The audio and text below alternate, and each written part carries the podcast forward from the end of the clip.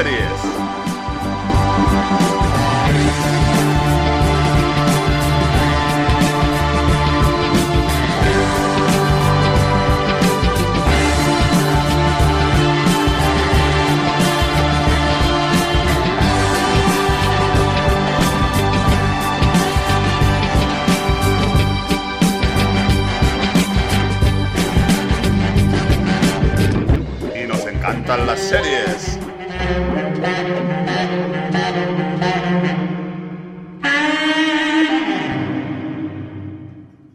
Bienvenidos a Lore Series. Hoy vamos a hablar de series y películas en las que aparecen zombies y vampiros. Esos seres no muertos o casi muertos, terroríficos a veces, dramáticos en ocasiones y divertidos en otras. Pero hablaremos de vampiros que les gustan los ajos, de zombies que hacen running. Pues para hablar de esto tenemos a dos invitados que están muy vivos. En primer lugar, tenemos a Dani Fallos en conexión directa desde Transilvania. Hola Dani, ¿cómo estás? Hola, buenas noches a todos. Bienvenidos a mi morada. No, ¿qué tal? Muy bien, Julio. Muchas gracias por invitarme. Y eh, nada, los oyentes, buenos días, buenas tardes, buenas noches y buenas madrugadas incluso. Muy bien. Y en segundo lugar nos acompaña Moisés Sánchez, compaginando con sus investigaciones en el laboratorio de Jenner. Hola Moisés, ¿cómo estás? Hola, ¿qué tal, Julio? Pues nada, aquí otra vez. A ver si aguantáis mi turra como la, de Dani. y nada, darte las gracias por haberme invitado y, y aquí a ver si hablamos un poco de zombies y vampiros. Muy bien, muy bien. Y a los mandos estoy yo, Julio, que igual el sol me puede afectar. Lo que pasa es que como paso el día viendo series, pues ni me entero. Oye, ¿os ha costado mucho diseñar vuestra selección de series y películas? Típica pregunta. Pues eh, sí, porque hay mucho y hay mucho bueno, la verdad, tanto por un lado como por el otro. También hay mucho malo, evidentemente, y sobre todo con, con miedo. Y no miedo porque se trata de zombies y de vampiros, miedo porque sobre todo son dos temas que hay mucho mm, eh, como dijeron, mucho friki detrás de, de todo esto. Entonces, eh, él, todo el mundo dice, no, las de vampiros son estas, si no has visto esto, no, los vampiros reales son así los zombies son así. Entonces es eh, un, un, poco peliagudo, ¿no? Pero bueno, yo esto es bajo mi criterio y vamos, he visto las que he visto, no las he visto todas, evidentemente, porque no, no me daría la vida y eh, por eso me ha costado más que nada. Y luego ya entra la selección de las que me gustan, pues me ha costado elegir porque, porque lo he dicho, hay muchas y muy buenas y hay otras que recuerdo muy bien, pero claro, en un top 10 pues caben las que caben. Así es, así es. ¿Y tú, Moisés? Pues a mí me ha costado sobre todo el tema de series. Películas sí que sí que he encontrado más, pero series que me gustasen me, me, han gustado, me ha costado un poco más. Muy bien, muy bien. Pues a mí lo que me ha pasado es que me hubiera gustado haber visto más series, pero no me da la vida, no me da la vida. Bueno, no sé, he visto, he visto cosillas, eh, he visto mucha cosa, he visto vampiros, he visto zombies, yo no sé ni cómo duermo ya por las noches. Sí, sí, eso es un tema, vamos, que nos pasa, pues imagino que a todos a mí igual. Yo he visto muchas y quería ver aún más, hasta un poquito antes ahora de ponernos a, a grabar, me estaba viendo una película también y digo, ay, esta también la tendría que haber metido, pero es que ya no da tiempo más. Sí, sí. Es verdad, es verdad. Y mira que lo elegimos con tiempo, ¿eh? pero así todo, buah, es que es increíble, es increíble. Y vosotros todavía lo tenéis fácil con el tema de las películas, ¿eh? pero, ostras, las series, Ostras. ver una serie completa, bueno, hay, hay miniseries, ¿no? Pero las que no son miniseries, cuesta, cuesta. Sí, no, todo el, el, tema de la serie siempre es mucho más complicado. Lo que dices tú es que es, un, es, un, es mucho más tiempo, necesitas muchísimo tiempo.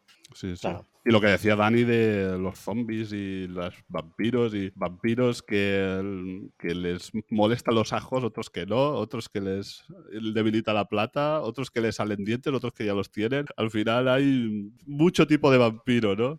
Sí, hasta que brillan y todo. Sí. que brillan con la luz del sol, es que manda sí. huevo. De esos no vamos a hablar. no, no. Y no os olvidéis, hay vampiros hasta que le crecen las patillas. Wow. Las patillas, wow, sí, sí, sí. Sí, sí, sí. Y hay, y hay un vampiro que hace hard. también, también. Vaya, vaya. Bueno, pues vamos allá. ¿Y cuál será la estructura del programa? Pues primero empezaremos con el top de cada uno de nosotros. Luego escucharemos un audio de nuestro amigo y colaborador Domingo Ortega, que nos comentará un corto y un libro. También comentaremos esas series y películas que se nos han quedado fuera y que estuvieron a puntito a puntito de entrar. Y para finalizar, leeremos los comentarios de los oyentes.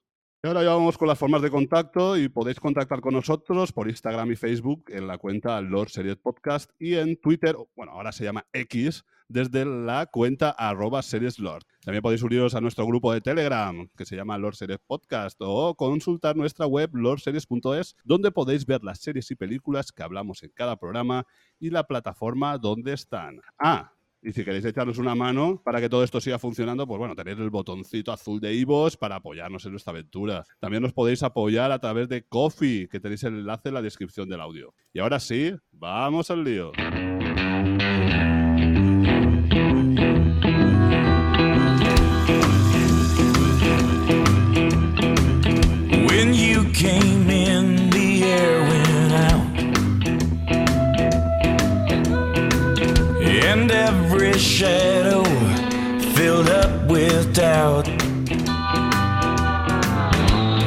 Don't know who you think you are, but before the night is through, I wanna do bad things with you. I'm the kind to sit up in his room. Heart sick and eyes filled up with blue.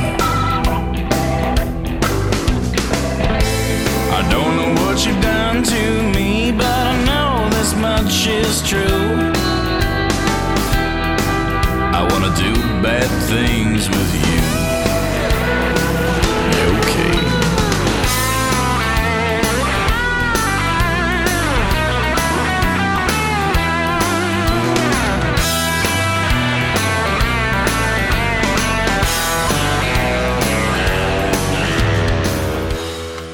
Pues vamos a empezar est- este top tan colorido de tantos zombies, tantos vampiros, tanto tipo de zombie, tanto tipo de vampiro, que habrá comedia, habrá terror, habrá de todo, drama, lo, de todo, de todo. Y vamos a empezar con Dani, con su top, eh, con su número 10. Mm, ¿Qué tienes en el número 10, Dani? Pues eh, en el número 10 tengo una película que no salen eh, zombies, eh, los zombies que tenemos conocidos hoy en día, ¿vale? Los zombies que se levantan de, de- de después de muertos. Bueno, aunque sí, también, pero no son los típicos que se levantan a zumba y están putrefactos, etc. Es la película de La serpiente y el arco iris de Wes Craven. Wes Craven, pues el que no lo conozca, es el de Pesadilla en Elm Street. Esta es. em, la he metido en el top. Mm, No es un- una de esas películas, un peliculón que, diga, que digas, "Guau, o sea, tienes que verla, que es. Pero, sin embargo, como estábamos hablando del tema este de zombies, me parecía interesante incluirla porque viene de donde realmente se sacó la idea de los zombies como los que hoy en día conocemos, que viene del vudú, del eh, conocido este polvo zombie, que pues eh, por lo visto los, em, los deja temporalmente muertos y luego em, vuelven a, a- a despertar o a resucitar o a despertar, dijéramos. La trama va de eh, pues que se enteran eh, desde Estados Unidos, pues que ah, del, del polvo este, o sea, de- del polvo este zombie, de, bueno, más que nada que hay una persona que ha resucitado después de muerto, entonces quieren investigar y investigar sobre este polvo para fines eh, medicinales. Es, tiene su pues eh, tiene su intriga, su mm, dijéramos un poquito de, de terror incluso, pero bueno, el tema este del vudú está bien llevado y además y eh, está bien, la película está bien, es, es entretenida, es interesante, por el que no sepa de esto, no ha leído, no ha visto documentales, pues le ayuda pues con un poco de ficción de esta película y em, tiene pues eh, también el reparto, el actor principal es eh, Bill Pullman. Em, el que la quiera ver hoy por hoy, pues la tiene disponible en, en Filmin. Yo quería comentar de que lo que, digamos, hacía zombies a, a estas personas, o porque esto está basado en, en casos reales, ¿no? Es la tetrodotoxina, que es un anestésico súper fuerte, muy potente, que los anestesiaba tanto que parecían muertos. Y está sacada del pez globo. Sí, Eh, no sabía que estaba sacada del pez globo, eh, sabía de ese nombre que tú has dicho, lo que pasa es que no quiero decirlo porque no me sale. Tú tranquilo, que algún día, algún día te saldrá. Entonces es este veneno tan fuerte que le quitan al pez globo para poder comerlo luego y todo esto que Correcto, Japón, ¿no? correcto, Vale, la vale, tetodoxina. Pero además, además, cuando despertaban, les daban otra cosa. Digamos, lo que le provocaba alucinaciones y sumisión y agresividad, que era lo que, que era cuando despertaban, que digamos ese aspecto de zombie, ¿no? De, de- de confusión y tal. El- era el estramonio o hierba del diablo. Entonces les daban el- esta otra sustancia cuando despertaban y entonces es el aspecto ese de, de zombie, ¿no? Ujú, ujú. Ya. Interesante. Esta la vi en su momento y la verdad que me gustó. No la he vuelto a revisionar, pero sí que tengo un buen recuerdo de ella. Sí, es un- una película, co- como ha dicho Dani, no es eh, de lo mejor que hay en el género, pero sí que es muy interesante y sobre todo para conocer un poquito, digamos, del origen ¿no? de, de estos muertos vivientes. No sé si tú la has visto, Moisés. No, esta no, esta no la he visto. De hecho, eh, había oído hablar da- a Dani de ella, pero no, no sabía tampoco muy bien de qué, de qué iba esta película. Ahora, ahora sí que me la apunto. Ujú. Iba a comentarlo un poco en menciones, pero la puedo comentar ahora, que una película también con una temática parecida, no es exactamente igual, pero sí que es del tema de los zombies, eh, también de, de, de Haití, de- del vudú. Y es Zombie, Zombie Child, también en filming. Y bueno, me gustó más La serpiente y el arco iris, pero no está mal tampoco. Sobre todo la parte que te habla, porque se supone que a su abuelo, al abuelo de una, eh, bueno, es un- una especie de instituto, ¿no? Y, al abuelo de una alumna dice que le pasó eso, que lo zombi- zombificaron. Y toda la parte del abuelo y todo eso está, está muy chula. Si tenéis oportunidad, está curiosa. Sí, tenía, de hecho, es una que tenía pendiente de verla también para, para este podcast. eh, lo que pasa que, como he dicho antes, ya- es que ya no me daba. Pero sí, la tengo pendiente, de hecho, la tengo ahí en lista para verla próximamente de filming y es- debe de estar muy interesante. Es curiosa, es curiosa, sí. Bueno, vamos ya con eh, la número 10 de eh, Moisés, que en este caso es una serie. Mi serie es Kingdom, es una serie de televisión surcoreana emitida por Netflix desde el 25 de enero del 2019. Está ambientada en la época de la dinastía Joseon, eh, que transcurre entre 1392 y 1897. Sigue el príncipe heredero Li Chang en su misión por investigar una misteriosa plaga que azota al país. Pronto descubre que es una epidemia zombie. Los zombies siguen la mitología original, durmiendo durante el día y atacando por la noche. Supongo que será la mitología de, de de, Corea. Y la verdad es que esta serie, pese que tiene, tiene altibajos y tal, eh, a mí me, me gustó bastante. O sea, estuvo bien. O sea, no es una serie que dices, ostras, voy a recomendarla sí o sí, pero, pero bueno, se, se deja ver bastante bien, la verdad. No sé si lo habréis visto. Yo, yo vi el primero, vi el primer capítulo, porque es una serie que es verdad que ha tenido mucho, mucho éxito en, en Netflix. Yo, por lo menos, en los círculos que, que me envuelvo, el, el tema de, de, de chats y tal, y he visto que eso, que le gustaba mucho a la gente. Y yo vi el primero, y la verdad que no me terminó de convencer, o no me terminó de convencer para verla completa. Es decir, igual si no hubiera tenido nada que ver, o,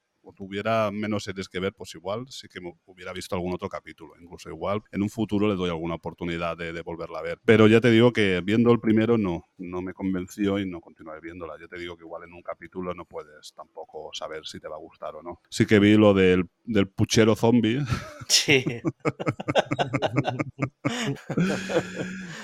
Y eso, y bueno, los zombies no, no están mal hechos ni nada, pero ya te digo que no, no termino de convencerme. Yo la tengo, es una que me, me gustaría darle una oportunidad, echarlo en visionado, mm, me llama, a mí pues eh, cine asiático y demás mm, me gusta, siempre me atrae, no digo que siempre me gusta todo, pero siempre me atrae y zombies también me atraen, o sea que entonces esta mezcla pues eh, sí, que me, sí que me llama la atención y sí que la tengo ahí también como para verla algún día, pero claro, es lo de tiempo y vida. claro.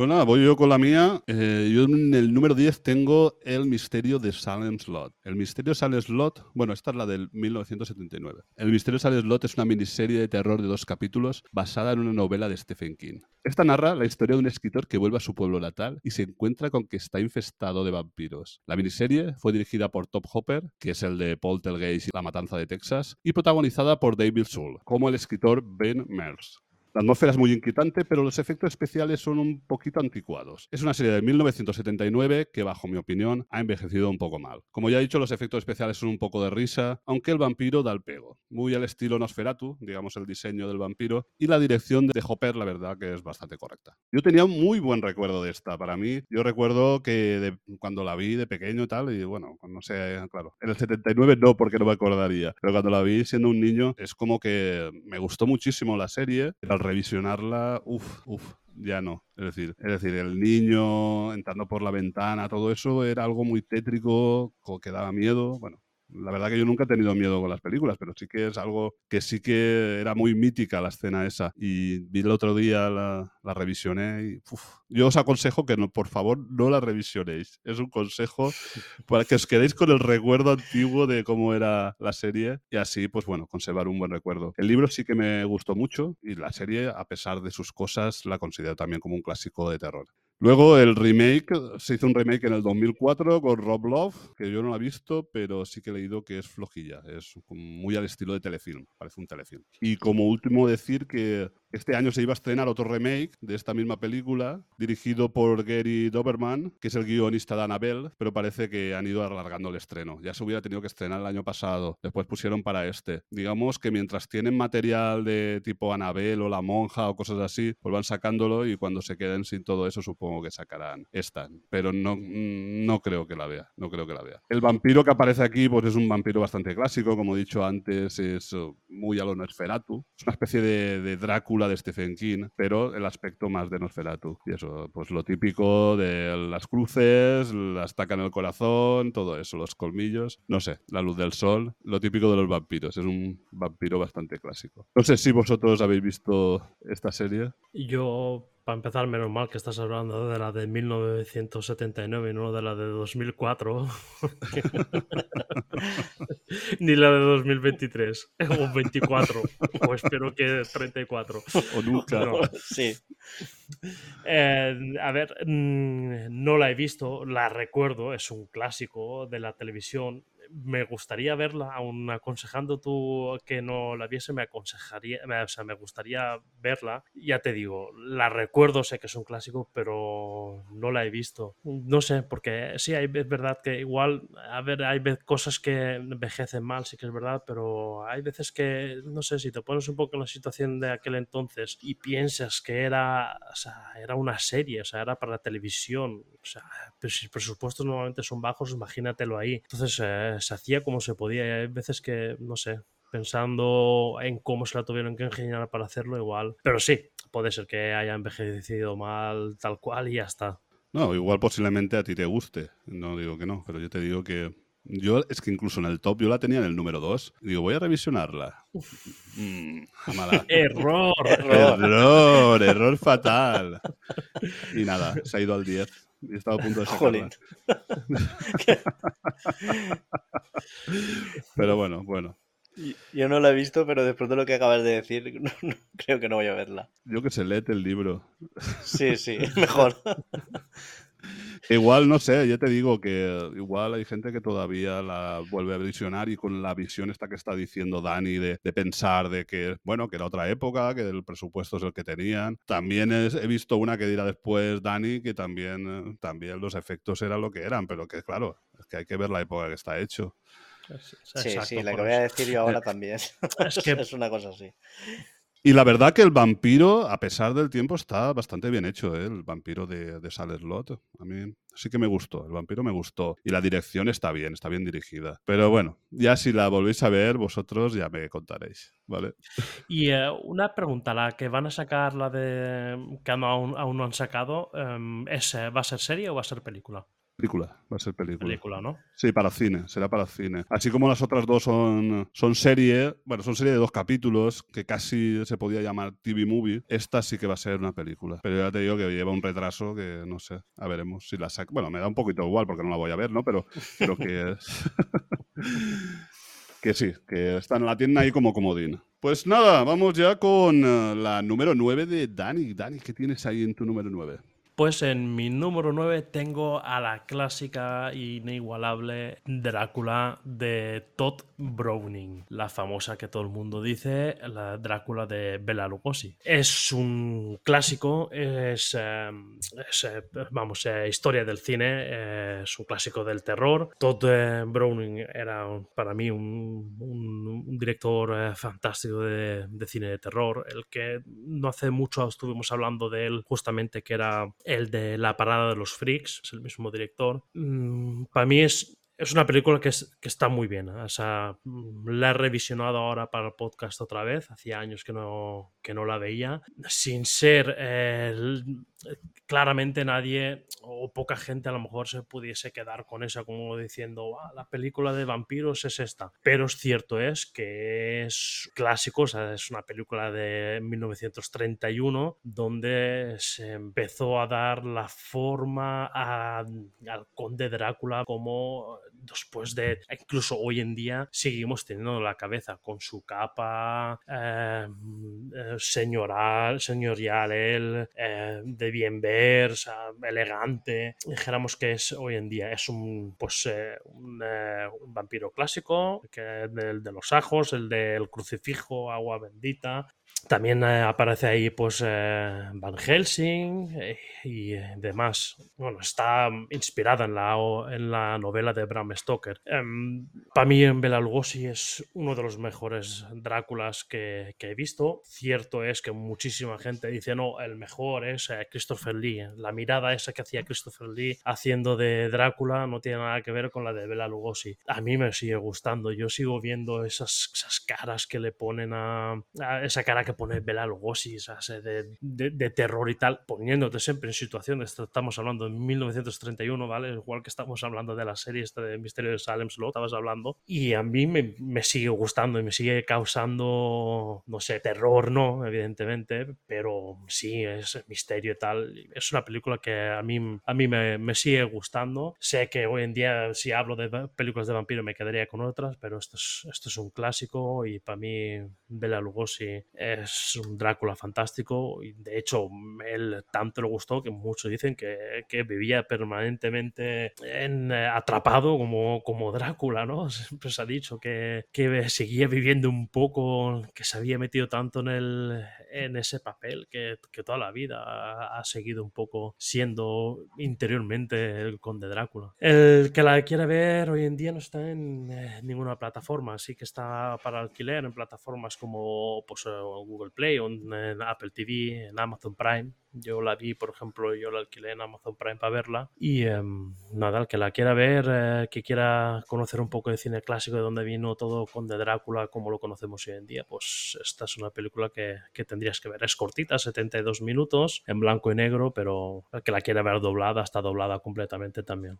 Sí, sí, yo, yo también la, la he visto y, bueno, poco más de lo que has dicho tú. Sí que se han hecho algunos cambios, es decir, claro, como es un metraje de 70 minutos, pues han tenido que, que acortar algunas partes de la obra original. Y, por ejemplo, el personaje de Renfield es- el que va al castillo y luego se viene con Drácula. Me estoy hablando de la de Bela Lugosi. Entonces son los dos que se vienen en barco, en otro barco que le cambian el nombre porque realmente es el Demeter en la novela, pero aquí le cambian otro nombre, le ponen creo que Vera o le ponen otro nombre. Y ya se encuentra con los personajes principales, se encuentra ya en Londres. En cambio, la novela o en la otra peli o en otras películas de Drácula, sí que, el primero que va sí que es Rainfield, luego Rainfield vuelve, pero Drácula no vuelve. Vuel- Drácula vuelve ya cuando va el, el personaje principal. Pero bueno, hay unos pequeños cambios que se hacen, que supongo que sería por el tema de la... porque si no se, te, iba a prolongar mucho la trama, mm, digamos, el metraje se hubiera a prolongar. Y entiendo que sería por eso, pero bueno, ya es simplemente como curiosidad.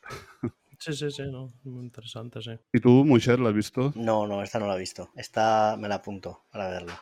Pues nada, Moisés, ahora nos vas a comentar en tu número 9 una película. ¿Qué película nos vas a comentar? Sí, esta es, a ver, es lo que estamos hablando antes, la he revisionado para el podcast y, y, a ver, la tenía en muy alta estima, me ha bajado un poco la estima, pero bueno, todavía la he mantenido en el top. Eh, voy a hablar de, de Jóvenes Ocultos, eh, título original de Lost Boys. Es una película estadounidense de terror comedia de 1987 dirigida por Joel Schumacher y nada, cuenta la historia de Sam y Michael, que son dos chicos americanos que se mudan con su madre a la tranquila ciudad de Santa Carla, California. Pronto descubren que la ciudad está llena de vampiros y la personalidad de Michael cambia cuando se involucra en una banda de moteros liderada por el carismático David y nada, y a su madre pues no le gusta nada eh, saber en qué se está convirtiendo. Pues nada, decir que este carismático David es Kaiser Sutherland y que para mí es eh, uno de los mejores o sea, actores de, la- de toda la película. Y nada, la, la he revisionado y, y me ha entretenido, me lo he pasado divertido, pero claro, eh, los efectos especiales, eh,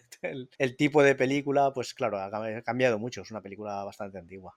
Sí, yo la recuerdo entonces y recuerdo también que me gustó mucho, pero claro, yo era adolescente, yo ahora no sé, no sé si la viera ahora qué pasaría. Prefiero, prefiero quedarme con el recuerdo antiguo. ¿Y tú, Dani, la has visto? Eh, yo me pasa como a ti, Julio, la, la, la vi hace era adolescente, no sé qué tendría yo, era, era, tendría 12 años a lo mejor. La recuerdo en aquel entonces, sí, en aquel entonces me gustó, pero no sé, tampoco es una de esas películas que se me haya quedado así en la mente de decir qué buenos recuerdos tenga. La tendría que volver a ver, la verdad estuve a punto de volver a verla también ahora para el podcast y um, nada, y sobre todo, pues eso, sí, recuerdo a un Kiefer Sutherland muy joven y muy puncarra él y demás. Sí, sí. y, Muy gótico. Um, Exactamente. Y sí, recuerdo, pues eso, tengo algunos buenos recuerdos de, de, esta peli también. Pero no, ya te digo que hace tiempo que no la he visto y bueno, la, la recuerdo bien, vamos. Muy bien, pues vamos a pasar a mi 9. Mi 9 es Santa Clarita Diet. Santa Clarita Diet es una serie de comedia de terror protagonizada por Drew Barrymore y Timothy Olyphant. Ellos interpretan a Sheila y Joel Hammond, una pareja de agentes inmobiliarios que vive en Santa Clarita, un tranquilo suburbio de Los Ángeles. Todo cambia cuando Sheila se convierte en una muerte viviente y empieza a comerse a la gente. Junto con su hija Abby, que es Liv Hemson, que la pudimos ver hace poquito en Yellow Jackets, y su vecino Eric, interpretado por Skyler Gisondo, que lo pudimos ver en Licorice Pizza, intentan ocultar su secreto y adaptarse a su nueva dieta sangrienta. La serie tiene tres temporadas de 10 episodios cada una y está cancelada. La verdad que es una serie que va de más a menos, pero su primera temporada es muy divertida. Yo la verdad que me reía muchísimo, sobre todo por el personaje interpretado por Timothy Olyphant, digamos que para mí la serie es Timothy Olyphant. Es decir, que esas expresiones de cariño, te comes gente. Sí, sí.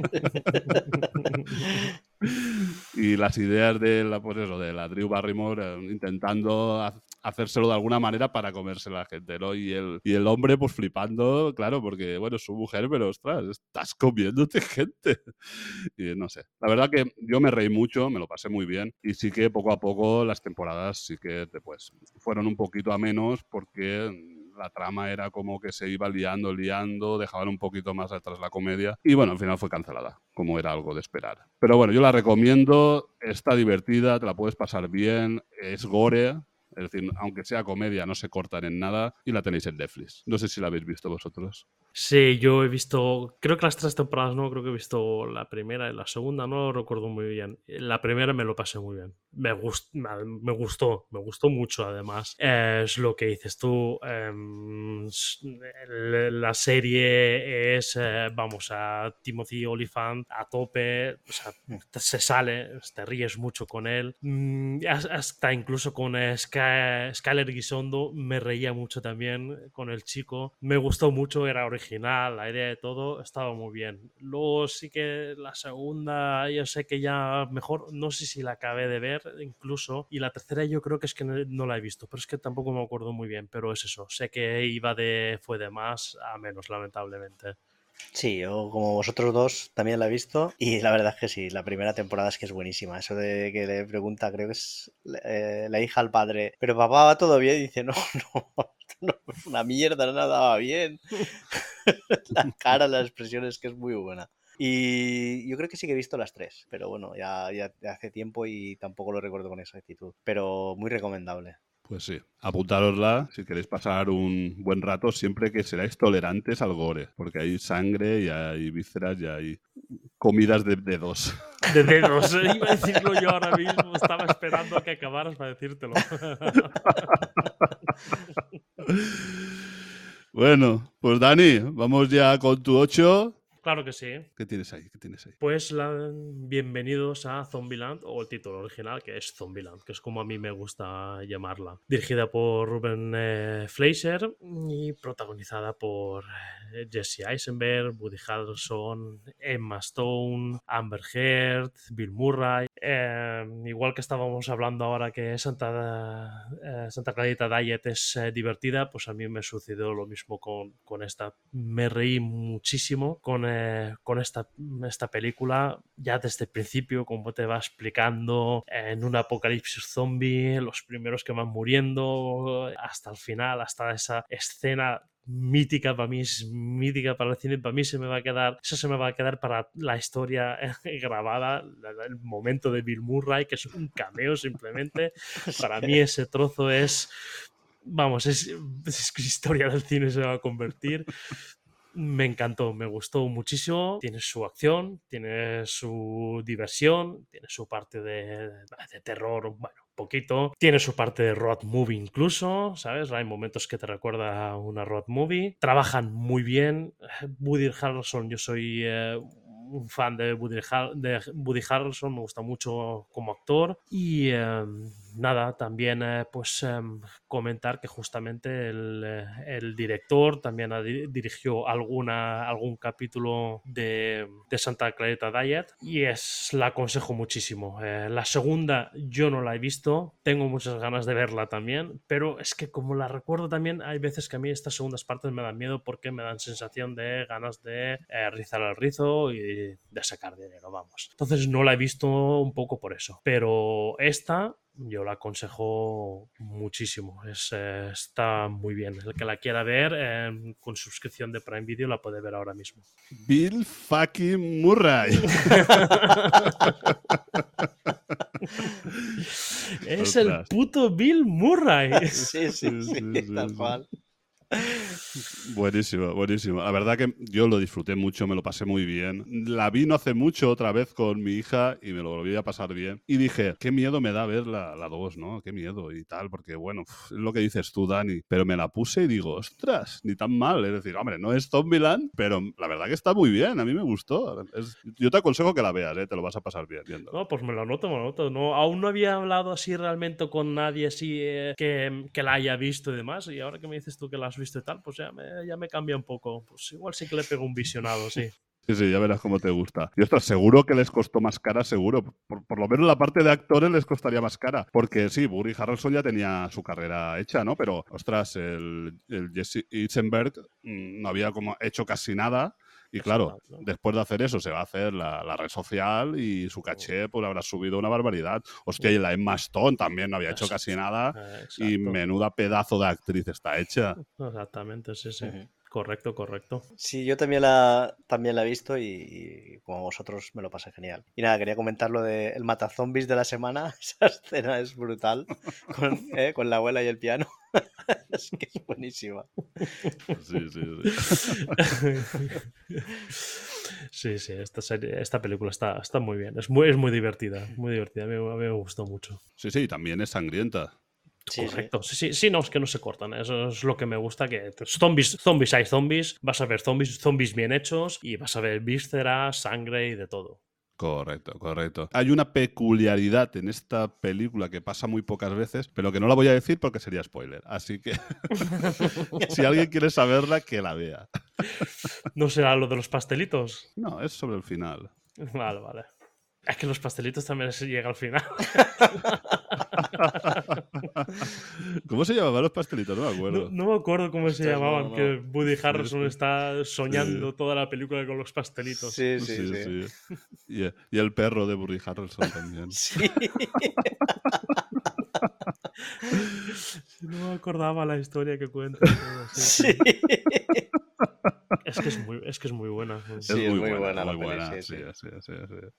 Bueno, y aquí los zombies eh, comen cerebros, comen carne humana, ca- carne humana, ¿no? Es decir, no, es que no me acuerdo ya de aquí.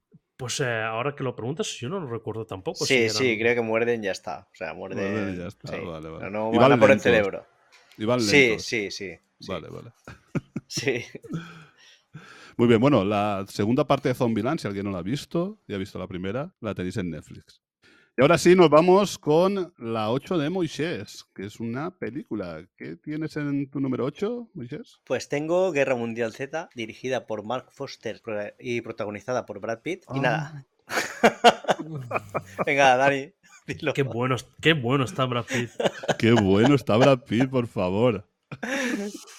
Guerra Mundial Z es una película postapocalíptica de 2013 basada en la novela homónima de Max Brooks. Y nada, eh, Gary Lay, interpretado por Brad Pitt, es un experto investigador de Naciones Unidas que se embarca en una carrera contra el tiempo y el destino para evitar el fin de la civilización cuando la legión de muertos vivientes invaden el mundo. Esta película a mí me gustó bastante, la verdad es que me, lo pasé muy bien. Y la vi con, con muchas ganas, sobre todo porque era un, estaba basada en el libro de Max Brooks. Eh, que Max Brooks, para quien no lo sepa, es el, el hijo de Mel Brooks, de las famosas Spaceballs y alguna más, así. Y, y nada, y de Max Brooks leí un libro, sé que esto queda un poco, poco fuera de contexto, pero bueno, me gustaría comentarlo. Eh, leí el libro de Guía de Supervivencia Zombie, que me pareció maravilloso, y el libro de Guerra Mundial Z lo tengo pendiente para leer. Pero bueno, la película la verdad es que está, me gustó mucho, está muy bien hecha. Y no sé si la habréis visto vosotros. Yo la película mm, no la he visto, siempre me ha dado miedo, siempre tenía entendido que no se pasaba demasiado, pero mm, vamos, estoy abierto a, a verla. O sea, el día que tuviese una oportunidad sí que me gustaría verla. Eh, respecto al libro, sí, yo también me lo he leído, el libro es genial, o sea, el, el de mm, Guía Supervivencia eh, a un Apocalipsis Zombie, me parece genial, es eh, alucinante. Hay un cómic también eh, hecho sobre, sobre esa, que también es genial. Y el libro, tengo entendido que el libro está muy bien, pero que muy bien. La película, ya te digo, tenía entendido que menos bien, pero no la he visto, o sea que tampoco, te la, tampoco la puedo juzgar. Em, es eh, seria, ¿verdad? No tiene nada en clave, de humor. No, no, es serie completamente. Vale, es que como, claro, el, eh, el, el- la- el libro este de la guía de supervivencia sí que tiene partes así más, más, vamos, tampoco es que sea como cómico, ¿no? Pero sí que tiene, pues eso, a veces eh, un poco así, dijéramos eso, como digo yo muchas veces en clave de humor. Sí, pero es que es un libro que te hace dudar de si realmente son reales los zombies. ¿eh? Está tan bien Sí, hecho. Sí, muy, muy bien, muy bien hecho, la verdad que muy bien hecho. A mí me encantó, a mí me encantó. Es un- uno de los libros que más a gusto, más rápido me leí. Curioso. Yo no, yo no, no he visto la película. Vi un trocito. Lo que pasa es que me dio la sensación, igual después cambia y no sé, me da la sensación de que sea, digamos, el apocalipsis zombie de, de Brad Pitt y su familia. Y eso, mm, no sé, me tiró un poco a- para atrás. Pero ya te digo que vi un trocito y ya está. No puedo juzgar una película porque no la he visto completa. Sí que cambia, eso cambia después. Como que al Vale, principio es así como salvar a la familia, pero luego ya, ya cambia un poco. Sí que el libro, yo se lo he oído comentar, tanto el que decís vosotros como el de Guerra Mundial Z a Domingo, que él es un gran fan de los zombies, y él se ha leído los dos, y sí que dijo que Guerra Mundial Z es que es muy complicado de adaptar, porque digamos que es que te va contando un poco el apocalipsis desde cada país o desde cada zona, y entonces es eh, hacerlo así en película era, era complicado hacerlo. Eh, Claro, lo más seguro Ya. que tendrían que hacerlos todo en Estados Unidos en la película, imagino, ¿no? Aquí es un hombre que va viajando a los sitios, pero ahí es cada, digamos, hubieran tenido que gastarse un pastón en tema de, de- de- de viajes y exteriores y tal, porque cada cosa pasaba en un país diferente. Entonces hubiera tenido que ser una manera muy diferente a lo que se hizo. Pero bueno, dentro de lo que cabe, la adaptaron. Mm, Si está bien o está mal, no lo sé. No he oído maravillas de ella, pero tampoco lo sé porque te digo que no, no la he visto. Y esta está disponible en Netflix. Muy bien. Sky Showtime también. Bueno, bueno, bueno, bueno, bueno, pues vamos a por mi 8. Mi 8 es eh, Dead Set.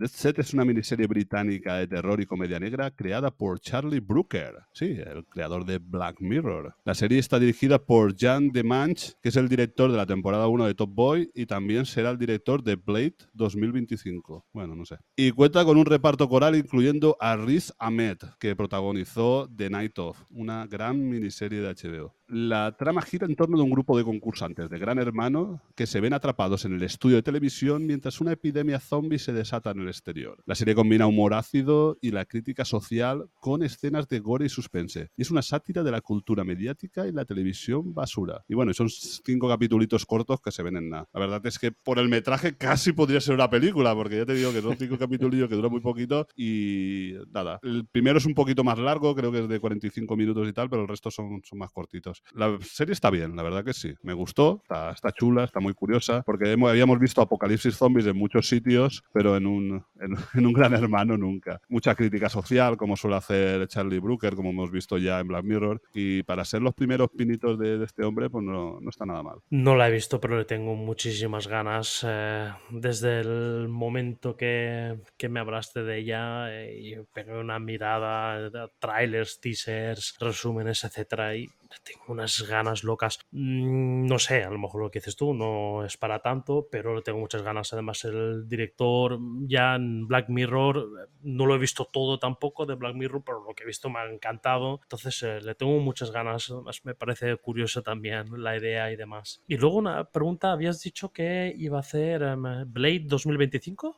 Sí, el director. No, no, vamos a ver. Una cosa es que está creada por Charlie Brooker, el creador de Black Mirror, pero después el director es otro. El director es Ya. Manch, Ya, ya. que es el que dirigirá Blade. Vale, vale. Yo esta sí que la he visto por, por recomendación tuya, Julio, y la verdad es que está bien, está, está divertida. Esta la, la recuerdo poco porque hace mucho tiempo la vi en su día, pero, pero sí que me lo pasé bien viéndola. Sí, es una miniserie cortita. Recuerdo que había un personaje que era la- así como muy pava o una chica, ¿no? Que era como muy pija, muy pava. Es como un poco exagerado, ¿no? Es como el, el estereotipo de, de- de reality show, como, bueno, así como exagerado, creo. Es que hay una actriz, bueno, actriz entre comillas, que fue participante de un gran hermano.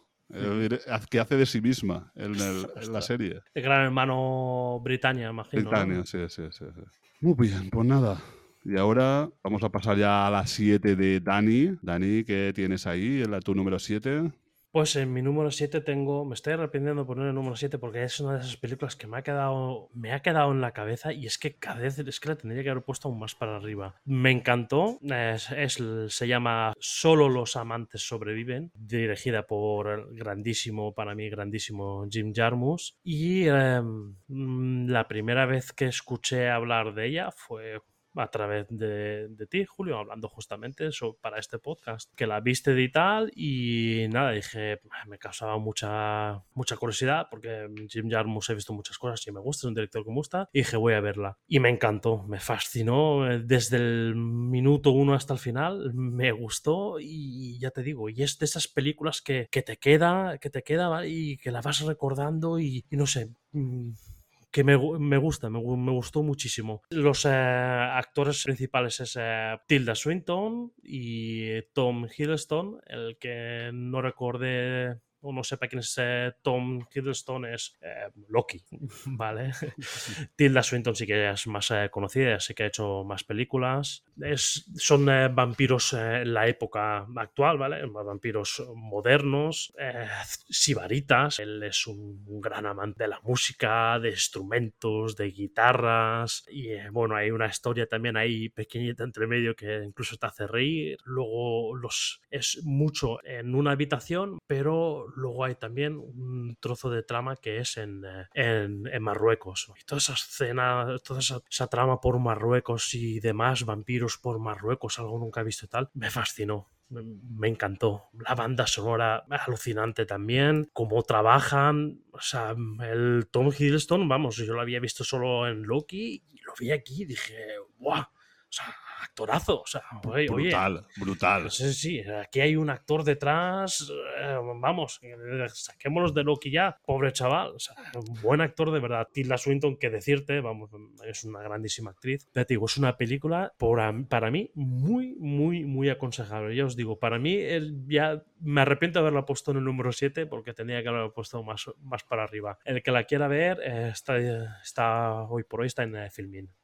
Sí, yo, yo la vi también, no, no hace mucho, y la verdad que las actuaciones de ellos es que, es que, qué barbaridad, tío. Qué, qué barbaridad porque, porque, ¿cómo? Es lo que has dicho tú, ese hombre, qué desaprovechado está. Sí, sí, sí, pobre.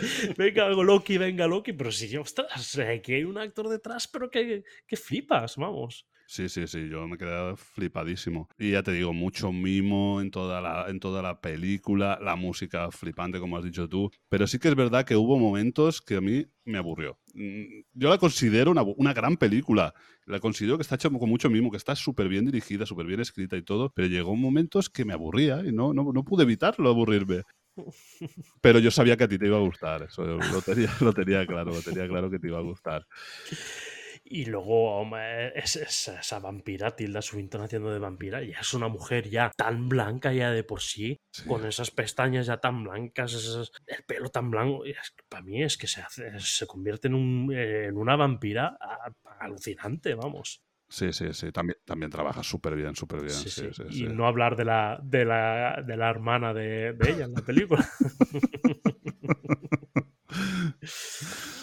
Sí, sí. Unos vampiros ya adaptados, ¿no? A la sociedad. Corre, corre. eh, eh, sí, me alegro que lo hayas dicho porque además es que tiene una crítica a la sociedad brutal. Vamos, es- sí, hay un momento que da la sensación de eso, que, que está mirando la forma de, de suicidarse él, ¿vale? Sí, sí, sí. Él es como que ya no le encuentra sentido a la A vida. la- exactamente, y a la sociedad tan, tan podrida ya y todo. Y tiene, tiene mucha crítica detrás. Mm, para mí alucinante, me gustó muchísimo. Sí, sí. La- Y a las personas les llaman zombies. Sí, sí, correcto. Pero, pero ¿qué razón tiene? Sí. O sea, o sea, es que es así. Es, eh, nos llevamos por impulsos, por mm, muchas veces eh, nos dirigen hacia donde quieren y tal, y vamos hacia allá todos en manada sin darnos cuenta. Y es que está muy bien, tiene una crítica social detrás alucinante. ¿Tú lo has visto, Moisés? Yo no lo he visto, pero me la acabo de apuntar porque, vamos, me la ha vendido tan bien Dani que tengo unas ganas de verla loca. Mírala, además que eh, tú también como que te gusta mucho la música y tal, te, te gustará. Apuntada, está apuntada. No esperes acción. Acción no tiene, No, no, pero... eso tú sabes que a mí esas cosas me dan igual. Exactamente. Si tiene un buen argumento y está bien hecha, aunque no haya acción, me da igual. Tú firme no tienes, ¿no, Moisés? No. no, es, es una es una espinita que tengo ahí.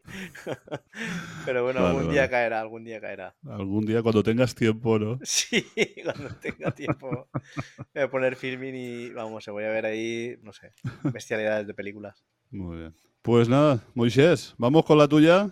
Venga, pues mi 7, otra recomendación de Julio, Zombies Party, conocida aquí en España como Zombies Party, una noche de muerte. Esta película es una película británica-francesa, estrenada en 2004, dirigida por Edgar Wright, protagonizada por Simon Pegg y Nick Frost. La trama sigue a Shaun, un vendedor de productos electrónicos en Londres, cuya vida da un giro inesperado cuando los muertos comienzan a cobrar vida. La película mezcla comedia con la temática zombies, creando situaciones hilarantes y llenas de acción. Y nada, ¿qué decir de esta película? Pues es muy divertida, me reí mucho. Y lo que me hizo mu- mucha gracia es el, el inicio, este que va como lleno de zombies por ahí, va el que se acaba de levantar, que es como un zombie más. Eso me hizo, mu- eh, me hizo mucha gracia. Bueno, yo la he visto y me ha pasado muy bien. Es, eh, tiene gags que son buenísimos. Sí, sí. Además, el título, por favor, Zombies Party, si la película se llama Shaun of Dead, es decir, que... ¿Cómo la titulas? Si le van a poner un nombre, pónselo en español, ¿no? Porque si ya tiene un nombre en inglés, se ve que le dijeron, mira, no, es que esto va de, de zombies y también de risa. Y dice, pues ya está. Claro. Risa Party. Y luego le ponemos una party, coletilla en español y ya está. Y ya está. Sí, sí. Hay que hacer solo mirar lo de el, el doblaje este de títulos o la adaptación de títulos o como quieran llamar. Es una cosa que se tienen que hacer mirar a nivel mundial. Ya lo he dicho muchas veces, Sí, a sí, nivel sí, sí. mundial, porque es algo, porque yo en Alemania, tam- Suiza, todo eso, yo ahí he estado también y hacen lo mismo también. Yo creo que aquí más exagerado aún. Dejad de doblarlo, dejarle el nombre original y punto. Hoy en día está todo ya, está todo ya muy globalizado, ya lo sabemos ya. El que no, el que no sabe se mete en Google Translator y ya está, si es que no, no hace falta más. Bueno, igual hay algún título coreano que lo pueden cambiar. Sí. Sí, porque si no, cualquiera, ¿eh?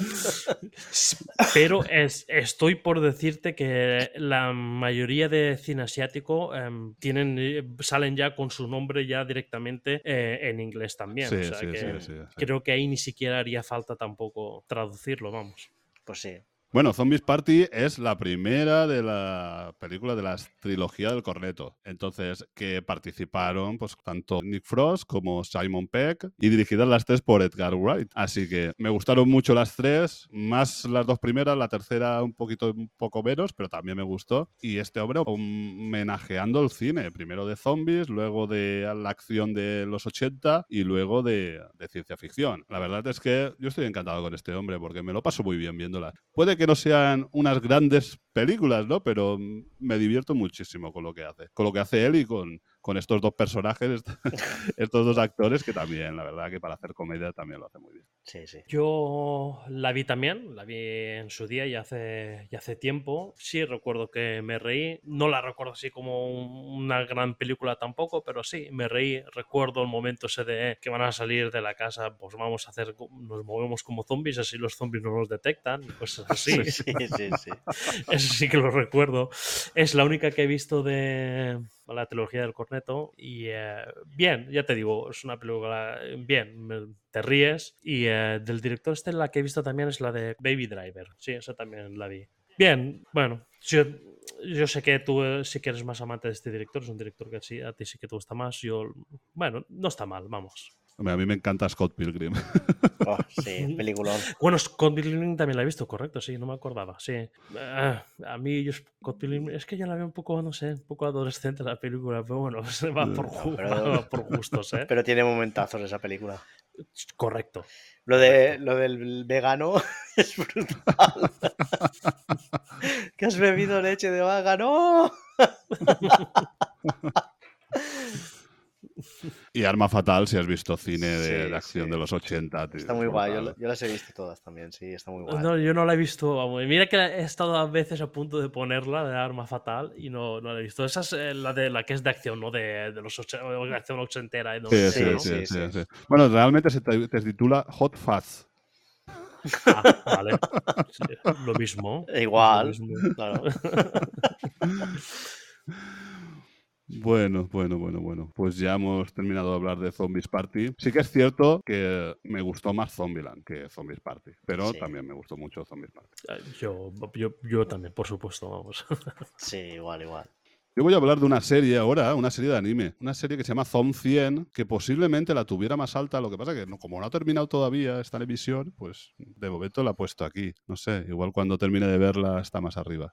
Zom 100 es una serie de anime de 12 episodios que es una adaptación de manga escrito por Aro Aso, que es el dibujante del manga de Alice in Borderland. Por cierto, Alice in Borderland la han renovado para una tercera temporada. Mm, Hola. Bueno saberlo. Bueno, esta serie se estrenó el pasado 9 de julio, es decir, que está recién salida del horno. El guionista es Hiroshi Seko, que ha trabajado en otros animes como Attack on Titan, Jujutsu Kaisen o Chainsaw Man, entre otros. Yo las sigo las tres y me parecen buenísimas las La historia trata sobre Akira Tendo, un oficinista ultra explotado que siente un gran alivio tras una invasión de muertos vivientes y decide hacer una lista de deseos de todo lo que quiere antes de convertirse en un zombie. Es buenísimo porque, el- sobre todo, el primer capítulo es brutal porque ves cómo lo explotan, cómo trabajan y es una especie de crítica a, a la sobreexplotación laboral allí en Japón. Y claro, empieza la, la epidemia zombie y dice, ostras, que no tengo que ir a trabajar.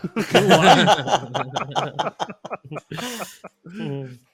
Es, es, ya te digo, brutal. Y bueno, luego con su amigo Kencho y otros supervivientes, pues bueno, va viviendo ahí aventuritas en el medio del apocalipsis zombie, intentando cumplir toda tu lista. Es una lista que va rellenando ahí, que quiere llegar, que quiere hacer antes de transformarse en zombie. Bueno, la serie tiene un tono de comedia de terror, de distopía, sobrenatural y suspenso. Y ya os he dicho, una buena crítica a la explotación laboral, a quedarse atrapado en un trabajo, algo que te impide vivir. Y conforme hay capítulos que son más sencillitos, pero hay capítulos que son súper profundos, ¿no? Que, dices, ostras, es que voy a plantearme lo que estoy haciendo en mi vida, ¿no? También te pintan a eso, a los zombies, ¿no? Como un poco de la sociedad, lo que comentábamos antes, ¿no? De, la sociedad esta robotizada que hacen todo lo mismo y al final acaban to- todos siendo iguales. Pues esto también lo podemos ver en esta serie. Además, la fotografía es chulísima y eh, hace una cosa que es la sangre de los zombies la pintan de colorines. Es decir, eh, igual eh, poco de sangre puede ser de color azul, otra verde, otra de tal, y, queda súper guapo. A nivel visual, muy, muy chula. Estoy disfrutando, pero muchísimo, muchísimo con esta serie de anime y,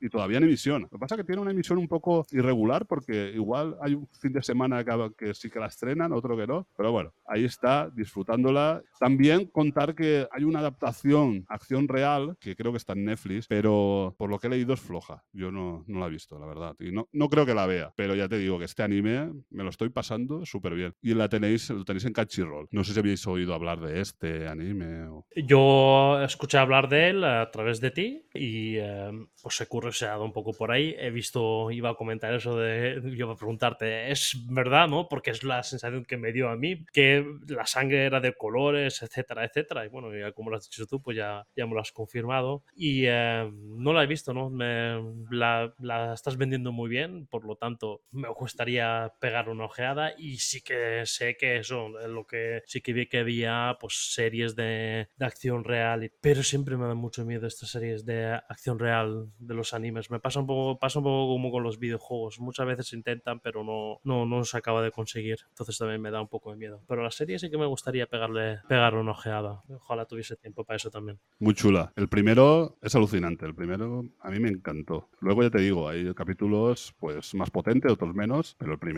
mírate aunque sea el primero porque es una maravilla. Y esta me gustaría verla porque, vamos, no sabía nada de ella. Me acabo de enterar de su existencia y, y de lo que dice Dani, me la has vendido súper bien y me han entrado unas ganas locas de verla. Pero claro, eh, una pregunta, ¿el tema este de Crunchyroll, eh, ¿hay visionado con suscripción solamente o se puede ver algo sin suscripción? Es que no sé cómo funciona muy bien. Crunchyroll tiene dos opciones. Sin suscripción puedes ver cosas, no sé si todas, pero hay algunas cosas que las puedes ver con anuncios gratuitamente. Exacto. Todas, yo creo que todas no, pero eh, sé que tienen anuncios. Sí, y luego pues creo que es eso, que ya pues, puedes compartir cuentas y todo, como con otras. ah, vale. Yo, las- yo- yo estoy compartiendo y, y me sale súper bien de precio. Y ya te digo que cada vez estoy viendo más anime. Yo, a mala hora, yo me, me registré yo en Crunchyroll, madre mía. Y ya no doy abasto con las series. ya ves.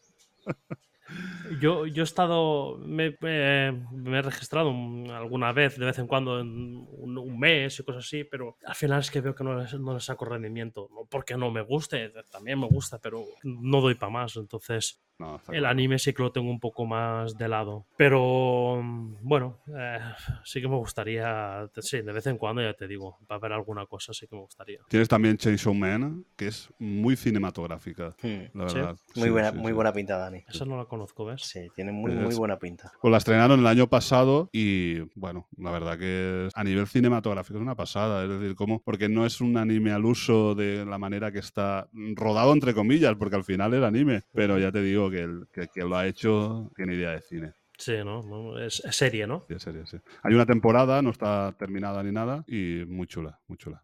Y lo último a comentar es un poco el opening de, de esta, que, que bueno, que hay una cancioncita y te ves a los zombies también bailando un poco al compás de la canción y, y está, está chulo. Te recuerda un poco también a, a Michael Jackson, ¿no? Pero muy guay, en serio. Si tenéis una oportunidad, eh, echarle un ojito, una ojeada, y yo creo que os puede gustar. Jason Man es la de este de las motosierras, ¿no? El hombre motosierra. Sí, sí. Ya sé, ya, ya sé cuál es, claro. sí. Todo el mundo me está hablando de, bien de ella. Todo el mundo. No hay nadie que no me haya hablado. Hasta gente que no ve anime me habla bien de ella. Sí. Tendré que verla. Pues eh, yo, así por apariencia, sería una película de las últimas que diría, voy a verla. Ya, es como algo muy raro, ¿no? Es Un hombre Sí. que se transforma en motosierra, ¿eso qué es? Claro, Sí, exactamente sí. es es. Entonces dices, esto no, esto no es serio. Pero sí, todo el mundo me está hablando bien de ella. o sea, Muy los que no guay, eh, no soy- hasta los que no son muy seguidores de- del anime, por lo tanto, te, me tengo que apuntar. ¿Ves? Ya tengo razón por eh, ponerme Crunchyroll, ¿veis? Sí, sí. Que me liáis, me Claro, liáis. claro, claro, claro, claro. Y si ya te pones, te ves los titanes y también. Pues, Venga. Bueno, bueno, bueno, pues vamos ya a continuar. Vamos, estamos ya casi llegando a la mitad del programa, así que vamos ya al puesto número 6. Y le toca a Dani. ¿Qué tienes en tu número 6, Dani? Pues en mi número 6 tengo una comedia, una comedia para mí, ya de por sí, ser una comedia de las buenas para mi gusto, es una comedia que me gusta mucho, es una comedia clásica y es una comedia sobre vampiros y es El baile de los vampiros del grandísimo director Roman Polanski. A Roman Polanski poco tendré que contar, mm, vamos, grandísimo director, para mí es eh, de los mejores de, la historia. Y esta película, pues, eh, va sobre vampiros, pero, eh, pues eso, con... eh, de comedia, es una comedia. Sale de actriz, pues eh, la que era la, la más lograda Sharon Tate, la que era mujer de Roman Polanski, fue de las últimas películas que hizo. Creo que después de esta hizo una o dos más, si no recuerdo mal. Y, em, y nada, es un- una película, pues es eh, una película clásica ya también, de 1967. Mm, Es muy recomendable, es, eh, te ríes, es humor, eh, humor eh, sutil, inteligente, no es eh, este absurdo ni abusivo ni nada. Tiene su parte de parodia sobre Drácula, sobre el conde Drácula y demás. Mm, Ya os digo, es muy aconsejable para pasar un buen rato, reírte un rato y em, ya pues que estamos hablando de vampiros, pues tiene también sus vampiros por el, por el medio y demás. eh, está muy graciosa. Muy bien dirigida, como siempre. Vamos, el que la quiera ver, eh, hoy por hoy eh, no está disponible, o sea, solo estaría en alquiler, pues en Amazon, por ejemplo, y en eh, Apple, Apple TV también está. Me parece que está Movistar también, ¿eh? ¿Está en Movistar? Sí. pues mira, lo desconocía. Pues si está en Movistar, pues mira, otra más también. Yo sí, yo la vi en su momento y me pareció muy divertida. Yo me reí mucho viéndola. La verdad que, y lo que dices tú, muy bien dirigida como siempre, ¿eh? porque este hombre es un crack. Y bueno, Sharon Tate, pues del recordar el homenaje que le hizo Tarantino, ¿no? En, Que- en eh, Érase una vez en Hollywood, donde sale también Brad Pitt.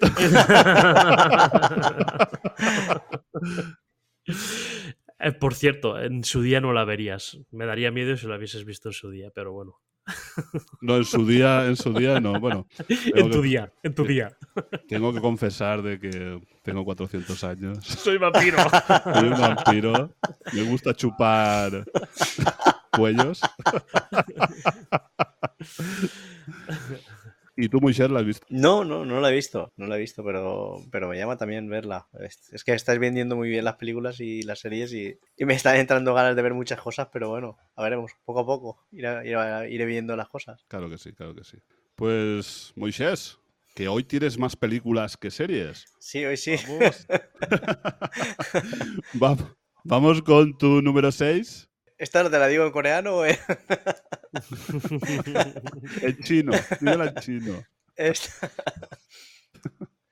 Eh, la película que voy a hablar es Train to Busan, dirigida por Yeon Sang-go. Eh, es una película que se estrenó en la sección de proyecciones de medianoche del Festival Internacional de Cine de Cannes en 2016. Sigue a Sang-woo, un administrador de fondos, adicto al trabajo y padre divorciado, en una misión para investigar una misteriosa plaga que se convierte en una epidemia zombie. Una infección que se propaga rápidamente en un tren KTX mientras los pasajeros luchan por sobrevivir. Esta me la recomendó mi hermano. Me dijo, mira esta película y tal, que está muy bien. Y la verdad es que me gustó muchísimo. Es, es una película coreana de zombies y, y está muy, muy bien hecha. Es, pasa prácticamente toda la película en el tren y la verdad es que es- está muy bien hecha. La verdad me gustó mucho. No sé si la habréis visto. Bueno, eh, puedo decir que está disponible en Filmin y en A Contra Plus. Sí, yo, yo sí que la he visto. A mí también la disfruté mucho. Yo la vi con mi hija y la verdad que muy bien hecha, muy bien creada la tensión. Las actuaciones están bien, no están demasiado exageradas como suele pasar con el cine coreano. Y la verdad que sí, es una más que digna película zombie. Y una escena que también lloramos mi hija y yo.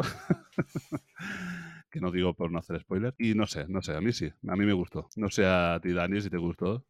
Sí, a mí me gustó también. Es de hecho una que de las que me he estado peleando para meterla en mi top 10. Es una de las películas que hubiese mencionado, lo más seguro que de las primeras en, en menciones de que no han entrado en, el top, porque me gustó también, me gustó mucho. em, y eh, sí, eh, sé a la escena que te refieres, Julio. Y es, eh, yo también la aconsejo, me gustó muchísimo también, sí. Muy bien, muy bien, muy bien. Pues vamos ya con mi 6. Es Entrevista con el vampiro, pero la serie, claro. Entrevista con el vampiro es una serie que está basada en la novela de Anne Rice del mismo nombre. El creador y guionista de la serie es Rolling Jones, que ha participado en series como Wits o United States of Terror. El director principal es Alan Taylor, que ha dirigido capítulos de series como Juego de Tronos y Los Sopranos. Los protagonistas son Sam Raid como Lestat, que lo pudimos ver en Lambs of God, y Jacob Abderson como Luis, que es el gusano gris de Juego de Tronos. Serie narra la historia de Luis, un vampiro que le cuenta la vida a un periodista. Una entrevista a un vampiro, claro. Este fue convertido por Lestat en Nueva Orleans y que junto con Claudia, un adolescente vampiro, intentan ser una familia. Una familia entre comillas, claro. La serie tiene un tono de terror gótico y drama y respeta bastante la novela original, aunque también introduce algunos cambios como el momento del tiempo, no es eh, transcurre al mismo momento que la novela, la ubicación que es en Nueva Orleans y la raza del protagonista, que en este caso es eh, negro. Bueno, es negro y es homosexual también. La verdad que me ha parecido una buena serie, pero bueno, las actuaciones yo creo que no llegan al nivel de Brad Pitt y de Tom Cruise. La he disfrutado mucho. Había escuchado la crítica de que si eh, le habían cambiado la raza, que si era homosexual y tal. Sí, se lo han cambiado, pero está muy bien llevado, no, no, no parece algo forzado, tiene mucho sentido, porque al final es una persona que está en, en un sitio donde tanto el color de la piel como su condición sexual es algo que está perseguido o está mal mirado, y entonces es como que se encuentra como atrapado en un sitio donde no quiere estar. Entonces yo le encuentro mucho sentido a eso, y no me pareció para nada forzado. Y en el tema de la homosexualidad, ostras, yo he leído, yo entrevista con el vampiro no la he leído, pero yo he leído Lestat el vampiro y son muy gays, pero muy. Es decir, que Lestat era gay y su maestro era gay. Es decir, que estaba leyendo y digo, esta mujer describe a los eh, vampiros como, como gays. Entonces, no me extraña para nada de que, de que en este caso Luis sea gay. Igual, igual en el libro no lo era, puede, pero tampoco queda mal. Es decir, es, va mucho con la obra general de, de Anne Rice. Entonces, no creo que se haya, digamos, mancillado la obra ni nada. Me gustó, es más que digna. Entonces, eh, yo es una serie que también recomiendo. Hay una temporada solamente de momento, supongo que terminará en una segunda y ya os digo, que me ha gustado. No me lo esperaba que me iba a gustar y me ha gustado. Esta tiene ocho episodios y está renovada. Y la podéis ver en AMC Plus. No sé si ¿La habéis visto? No, no la he visto, em, pero es que no la he visto, pero ni siquiera em, tenía, o sea, ni me llamaba, ¿vale? O sea, no- sin embargo, lo que estás contando tú, pues me parece interesante. Em, no sé, igual, pues eh, algún día, pues eh, sí que me, sí que me, me, me animo a, a verla, vamos. Ya te digo, tenía entendido que era mala. No, para nada. Como recuerdo mala la, la película, pero no sé, es que te digo, la película uno que no la he visto, el libro no me lo he leído y esta tenía entendido que era mala, entonces estaba ya un poco reacia a cualquier cosa que tenga que ver con entrevista con un vampiro. Pero bueno, ya con lo que comentas tú, cambio, cambia un poco la perspectiva. Yo tampoco la he visto. No he visto la serie. Sí que conocía que la serie que estaba. No sabía si era una adaptación de la novela o, del o de la, la película. Pero bueno, eh, ahí queda anotada para verla, para echarle un vistazo a ver qué tal. Muy bien, muy bien. Pues ya os digo que no, no mala no es. Es decir, que vamos a ver, no es la mejor serie del mundo, pero a mí me gustó mucho. Yo la vi desde principio hasta final, no se me hizo larga para nada. Veo que están, tiene un buen diseño de personajes. Sí que es verdad que los actores lo hacen bien, pero que, claro, si vas a comparar con, con eh, los de la película, pues no, no son comparables. Sí que es verdad de que es, un, es una serie de vampiros como la película o tal, de que no es la típica serie o típica película de vampiros, son unos vampiros un poco diferentes, pero eso no lleva a que, a que sea una, una buena serie o una buena película. Así que yo la recomiendo, así que tomaros nota y si alguien la quiera ver, la tenéis en AMC Plus. Y ahora, si, si no tenemos que nada que comentar más, vamos a hacer una pequeña pausa y volvemos enseguida, ¿os parece? Venga, Muy bien, y tanto. Pues nada, volvemos, pero ya, pero ya, pero ya. Pero ya. We don't know. Is that true? There's a man going round taking names, and he decides who to free and who to blame. Everybody won't be treated all the same. There'll be a golden ladder reaching down when the man comes around. The hairs on your arm will stand up at the terror in each sip and in each sup. Will you partake of that last offered cup or disappear into the potter's ground when the man comes around? The trumpets, hear the pipers. 100 million angels singing. Pues ya estamos aquí de nuevo, de nuevo, y vamos a ver Dani lo que tiene en su número 5. En mi número 5 tengo Amanecer de- de los Muertos de Zack Snyder. Para mí es una de, dijéramos, de las películas de zombies así, de la, de la nueva era de los 2000 y tal, de las que más, de las que más me, me han gustado. Es un remake de, de la película, de la clásica de, ah, de George A. Romero, aunque mm, no tiene mucho que ver tampoco, o sea, prácticamente nada. Sí, cierto es que pues están encerrados en un sitio, pero cambia totalmente la localización y demás. Pero está muy bien, muy bien hecha, muy bien dirigida. Los zombies muy bien hechos, eh, la historia, el agobio de cómo poder escapar, el, conflicto entre personas, vamos, eh, también entre seres humanos eh, que también existe, mm, el fiarse de unos de otros, eh, la lucha por la supervivencia, está muy bien, está muy bien hecho. Tiene momentos también, momentazos como el que están en, eh, encima de, de las azoteas y juegan a un juego ¿no? de, de identificar a, zombies que se parecen a algún, algún personaje famoso y demás. eh, está, está muy bien. Me gustó mucho. eh, actores también trabajan muy bien. mm, Es una película que yo recomiendo muchísimo. De Zack Snyder, junto con Watchmen, yo creo que es eh, lo que más me gusta que ha hecho. Esta creo que incluso más. Mm, Vamos, que mm, muy recomendable. El que le gusten los zombies, eh, que la vea, que, que, le va a gustar. Em, el que la quiera ver, em, la tiene disponible con suscripción en eh, Sky Showtime. Muy bien, muy bien. Yo esta también la he visto y la verdad también me, me gustó muchísimo, la he visto varias veces y poco más de lo que tú has dicho, toda la parte del centro comercial con todos los personajes que tienes, con ese, con esa embarazada también. Correcto. Sí, ese intentar escapar, esa furgoneta, esa terraza que has dicho tú también, con el vecino que tienen de enfrente. Exacto, sí. Luego ahí están los cortos de lo que le pasa al, al vecino. Es decir, ahí en, en los extras de los DVDs iba, digamos, digamos, una especie de diario de bitácora de lo que le iba pasando al vecino. Eso es curioso. no, no- no lo, no lo sabía. Curioso, sí. Y ya te digo, muy, muy chula. También eh, unos zombies que acojonan porque corren. Sí. Y, y no sé, no sé, muy, muy chula, muy chula. Sí, posiblemente sea de mis películas favoritas también de, de zombies. Y luego esto se ha inspirado también, eh, hay videojuegos que se han inspirado muchísimo en, en esta, en esta película también, ¿no? del centro comercial y demás, que vamos, ha, ha marcado, ha marcado un, un antes y un después en los zombies. Sí, sí, sí. Y este hombre lo hizo muy bien aquí, pero... mm, Hace poquito tú sacó otra película de zombies Sí. que no lo hizo tan bien. Pero a mí me gustó. Ah, vale.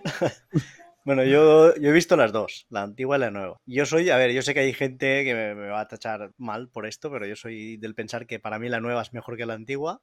Sí, sí. Sí, no, pero hay mucha gente que piensa que no, que es, vamos, sacrilegio, que esto de que la nueva es mejor, que no, que Romero es muchísimo mejor. Y nada, y para mí los cinco primeros minutos de la película, eh, para mí es una de mis películas preferidas de zombies, y los cinco primeros minutos me dejaron en shock. O sea, es que empezando por la canción de Johnny Cash, que, que es brutal, y, y luego pues cómo transcurre todo, o sea, es, es- brutal. Para mí es una película muy, muy, muy recomendable. Sí, la niña zombie. Uf, qué bueno. Qué bueno, qué bueno. Sí, esa, esa escena es brutal. La, es verdad, la de la canción de Johnny Cash, alucinante también. No lo recordaba y sí, me lo has recordado ahora. Brutal. Es que, es que es muy buena, es que está muy bien esta película. Te has salvado, o sea, yo iba a mandarte ya a quemarte en la hoguera por lo que has dicho, pero esto te ha salvado.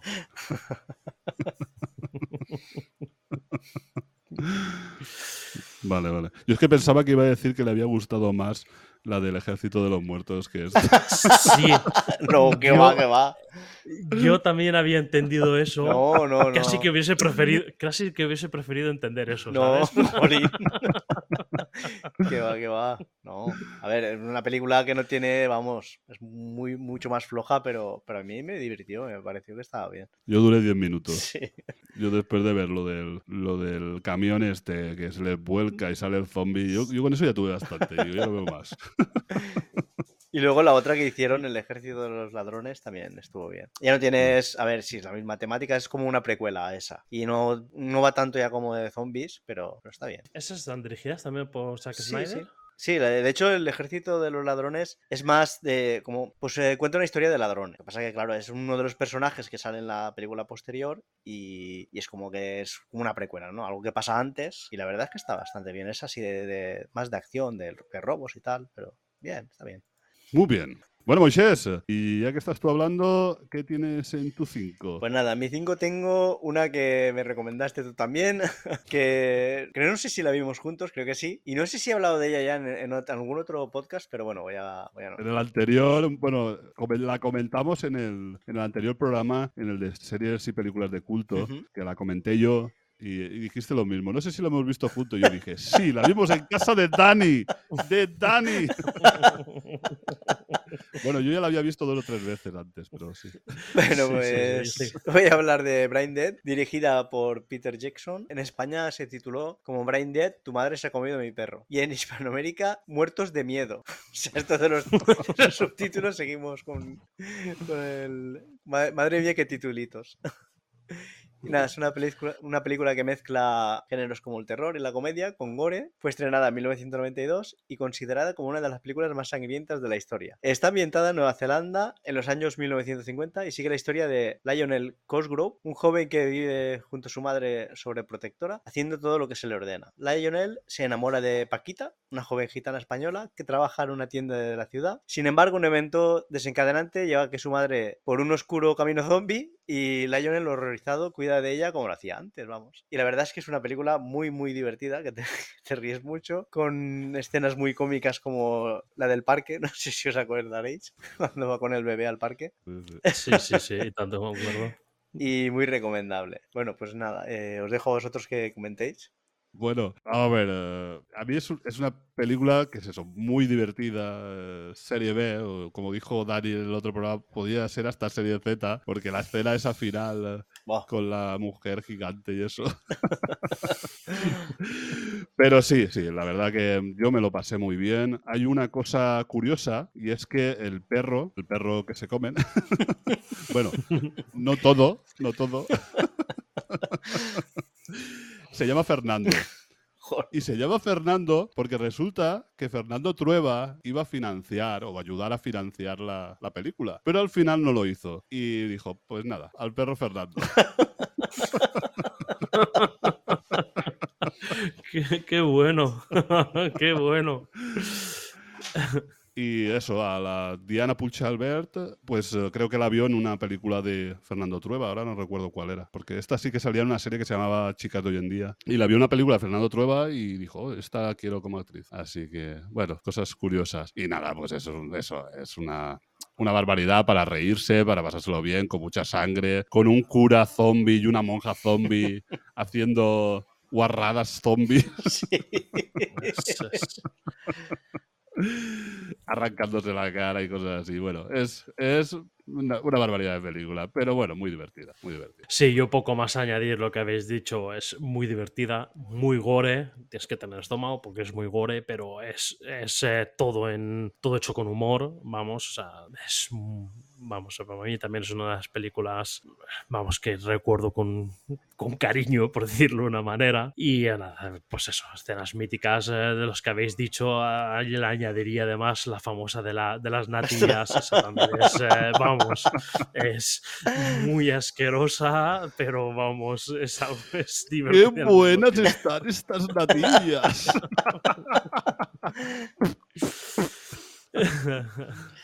Sí, Ay. sí, es, eh, también yo la recomiendo mucho. El que no la haya visto, ah, eso sí, tienes que tener en cuenta que vas a ver una película de muy bajo presupuesto. Creo que es la ópera prima de, de Peter Jackson.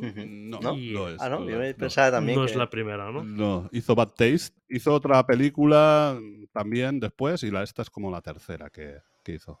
¿Qué hizo, no? Pues bueno. Sí, sí. Y Pues luego eso. ya se cambió un poquito de género después de esta. Sí, sí, ya dejó de lado el gore y demás. Sí, que hizo después la de Atrápame estos fantasmas, me parece. Ah, sí, sí, la de la que sale Michael J. Fox, ¿no? ¿Es? Correcto, Ostras. correcto. ¿Cuánto mm, tiempo? Sí, sí, vaya, vaya. Pues sí, nada, yo también la recomiendo y nada, simplemente tenéis que cambiar el chip, es decir, voy a ver algo cine serie B y, eh, y nada, y te vas a reír, vamos. En el cortometraje este que hizo el Borja Pérez, recuerdo que lleva, lleva la película de Bad Taste, y, que es la primera que hizo Peter Jackson, y hace, aquí traigo una del que hizo El Señor de los Anillos, se llama Bad Taste. Y el otro, ¿Bad Taste? Pero ahí salen orcos. Sí. No, no, no. Y dice, pues es que a mí me apetecía una de orcos. Pues las dos torres, que salen más orcos. Qué bueno, qué bueno. Bueno, bueno. Pues bueno, dejamos ya Bright Death, que yo hasta hace nada la tenía en VHS, ahora no sé ni dónde está. Y vamos ya con la mía, con mi número 5, que es eh, True Blood o Sangre Verdadera. True Blood es una serie de terror y fantasía de siete temporadas basada en las novelas de Charlene Harris. La serie fue creada por Alan Ball, que también hizo A dos metros bajo tierra y guionizó American Beauty. La historia gira en torno a Suki Stackhouse, una camarera que puede leer la mente y que se enamora de un vampiro llamado Bill Cop la mujer esta es que está un poco saturada de escuchar todos los pensamientos de todo el mundo y como a los vampiros no le puede leer la mente, es como que de alguna manera está más tranquila porque no tiene los pensamientos constantes de esta persona o de este ser. La serie muestra cómo los vampiros intentan integrarse a una sociedad humana después de que se inventara una sangre sintética llamada True Blood. Pero, pero no todo es fácil, ya que hay muchos conflictos entre humanos, vampiros y otras criaturas sobrenaturales. Hay muchísimas criaturas sobrenaturales que a la gente que ha jugado un poco a los juegos de rol como el vampiro. Hay una saga de, juegos de rol que está el vampiro, el hombre lobo, tal. Pues digamos que casi todos los eh, personajes que puedan aparecer en ese tipo de sagas de rol aparecen también en esta serie. Y eso, pues la verdad que está guay, está chulo. Los protagonistas son Anna Paquin como Suki, que es la pícara de la primera trilogía de X-Men. Stephen Moyer como Bill, Alexander Skargar como Eric, que lo pudimos ver hace poquito en Succession, y también estuvo en Big Little Lies. Y también Ryan Watson como Jason, que es el hermano de Suki, que lo vimos en la serie Them. También hay muchos personajes secundarios interesantes, como Sam, el jefe de Suki, que es un cambiaformas, Lafayette, que es el cocinero del bar donde trabaja Suki, y la amiga que se llama Tara. La serie tiene mucha acción, romance, humor, sexo y gore. También trata temas como la discriminación, la religión, la sexualidad y la política. Además, se anunció que habrá un reboot de la serie por el creador de Riverdale. Es decir, es una adaptación que no voy a ver seguro, porque Riverdale es adolescentes 100%. Así que, bueno, a mí la verdad es que es una serie que me lo he pasado muy bien viéndola, está muy chula, digamos, eh, tiene unas tramas interesantes. Están, hay capítulos que son capitulazos. La primera temporada fue muy premiada. Sí que a veces peca de que las temporadas se alargan un poquito más de lo normal. Y cuando tienen que poner relleno, normalmente es relleno de botifarra. es sexo. Es decir, mmm, vamos a poner un poco de relleno, les decía, a follar. Pero en general sí, en un global a mí es una serie que me lo ha pasado muy bien, la he visto muy bien. La última temporada hay cosas que, o las últimas temporadas hay algunas cosas que dices, uff, uff, esto ya empieza a desvariar un poquito. Pero luego te ponen un capítulo que es alucinante. Sí que al final puede haber un poco de altibajos, pero ya te digo, es una serie que yo recomiendo, que te lo puedes pasar muy bien viéndola y, yo qué sé, que la veáis, tío. Está, mira, está en HBO Max, porque es de HBO, es una producción original de HBO pero desde hoy está en Netflix también. Ahora resulta que HBO está alquilándole eh, series a Netflix. Lo hizo con hace poquito con The Pacific y la de Hermanos de Sangre y ahora también lo ha hecho con True Blood. Y supongo que lo, lo irá haciendo más. Se ve que, que, van un poquito mal de pasta estos de HBO. Tiene toda esa pinta, sí. sí. Así que no sé si habéis visto algo de, de True Blood. Yo no he visto nada. Ni siquiera me, me llamaba, siempre he tenido entendido que es, que es malilla. Pero bueno, Sí. conforme tú dices, eh, parece ser que no, que no es tan mala. Sí que es verdad que a mí se me hace un poco pesado el pensar siete temporadas. Uf. Sabéis que soy más de películas, entonces se me hace un poco mm, difícil pensar en verla. Pero bueno, no lo descarto. Eh, si la describes tú conforme la comentas y tal, pues bueno, algo tendrá, evidentemente. Sí que es verdad que lo que me, me gusta es eh, que está detrás Alan Ball, porque yo soy, un- me encanta American Beauty, me Qué encanta, me encanta, me encanta la película. Entonces, bueno, si está esta misma persona detrás, eh, a ver, algo tendrá, algo habrá. Sí, aparte es que ha estado nominado un montón de años. Es decir, tanto como por, como por BAFTAs como por Globos de Oro, por Emmys. Es decir, que tampoco significa nada, ¿no? Pero que, ostras, que tampoco es una, una serie mediocre. Yo esta le tengo miedo. Porque me la recomendó Jorge. y, Uh, y le- siempre le he tenido miedo de verla. Digo, ostras, igual está bien, pero. Uf. no sé si me atrevo a verla. Así Pero que. después, después de ver el Rey Escorpión, Pero no puede ser. ¿no? Yo ahora, yo ahora sí que lo tengo claro que no lo voy a ver.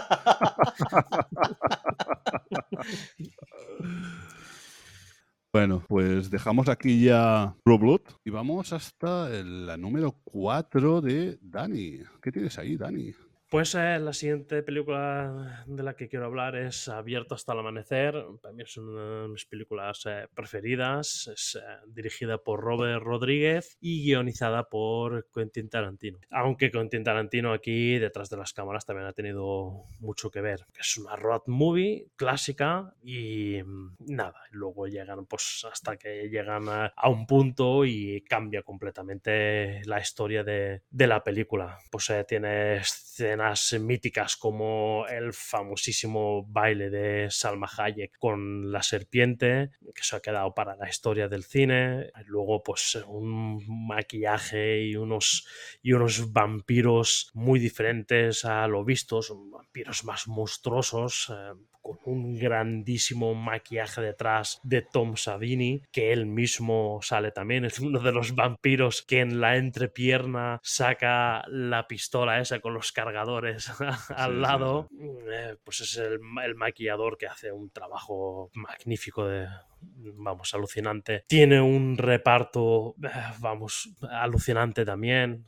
George Clooney de, protagonista junto con el propio Quentin Tarantino, Harvey Keitel, Julie Lewis, Salma Hayek, eh, Danny Trejo, ya es un clásico entre todas las películas de Robert Rodríguez y Tarantino. Y eh, una banda sonora alucinante, pues guion de Tarantino, unas conversaciones, eh, vamos, de tarantinianas totalmente. No sé si os acordáis del, del momento que están en la caravana, la, conversación de, sobre chochos que tienen ahí eh, y demás. eh, pues La, escena mítica de, de Tarantino con la mano agujerada de un tiro.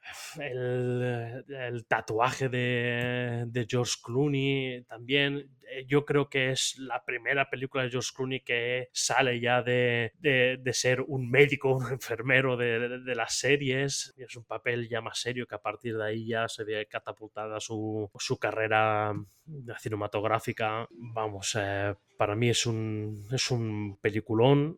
Es que es una road movie. Es que esta parece que sea una película de serie B. Vamos, a mí me gusta, me gustó muchísimo. Es muy recomendable y el que no la haya visto, que vaya corriendo ya y se ponga Sky Showtime, que hoy por hoy es el único sitio donde se puede ver con suscripción. Están esperando la teta enroscada.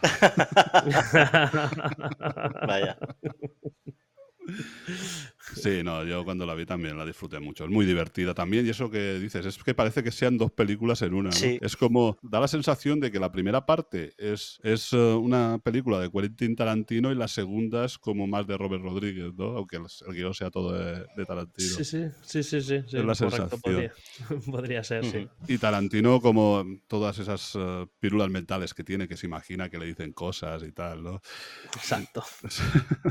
no, la verdad que sí. Muy, muy chula, muy exagerada cuando son todo el tema de los vampiros y todo eso, pero bueno, que está hecho adrede, digamos. Es, eh, se ha hecho así porque, porque él, digamos, lo pedía, lo pedía la película. Y, digamos, es, es una película como sobria, seria, y de repente es como le da la vuelta completamente a la película. Y, y bien, y consigue eso, consigue, pues eso, que Es que dijéramos que esa, esa parte que estás comentando de exagerada, es que emula, emula el serie B, ¿vale?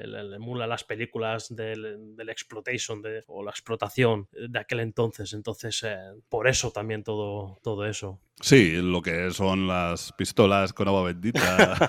Exactamente. sí, sí, sí, no, no, está, está, está muy chula. Es decir, no te la tienes, esa parte no te la tienes que tomar en serio, porque no te la tienes que tomar en Ah, serio. claro, pero claro. sí es de verdad muy divertida y todo lo que has dicho tú, la escena de Salma Hayek, lo del hombre este que también, con lo de las pistolas y tal. No sé, sí, sí, muy chula, muy chula. ¿Y a ti, Moisés, qué te parece? Yo un poco más que añadir que lo, de lo que habéis dicho vosotros, porque vamos. que sí, que sí, que tenéis razón en todo. Muy bien, muy bien. Pues eh, si quieres, Moisés, vamos con la tuya, que es otra película. Sí. Esta no sé qué no le va a hacer tanta gracia a Dani, pero bueno.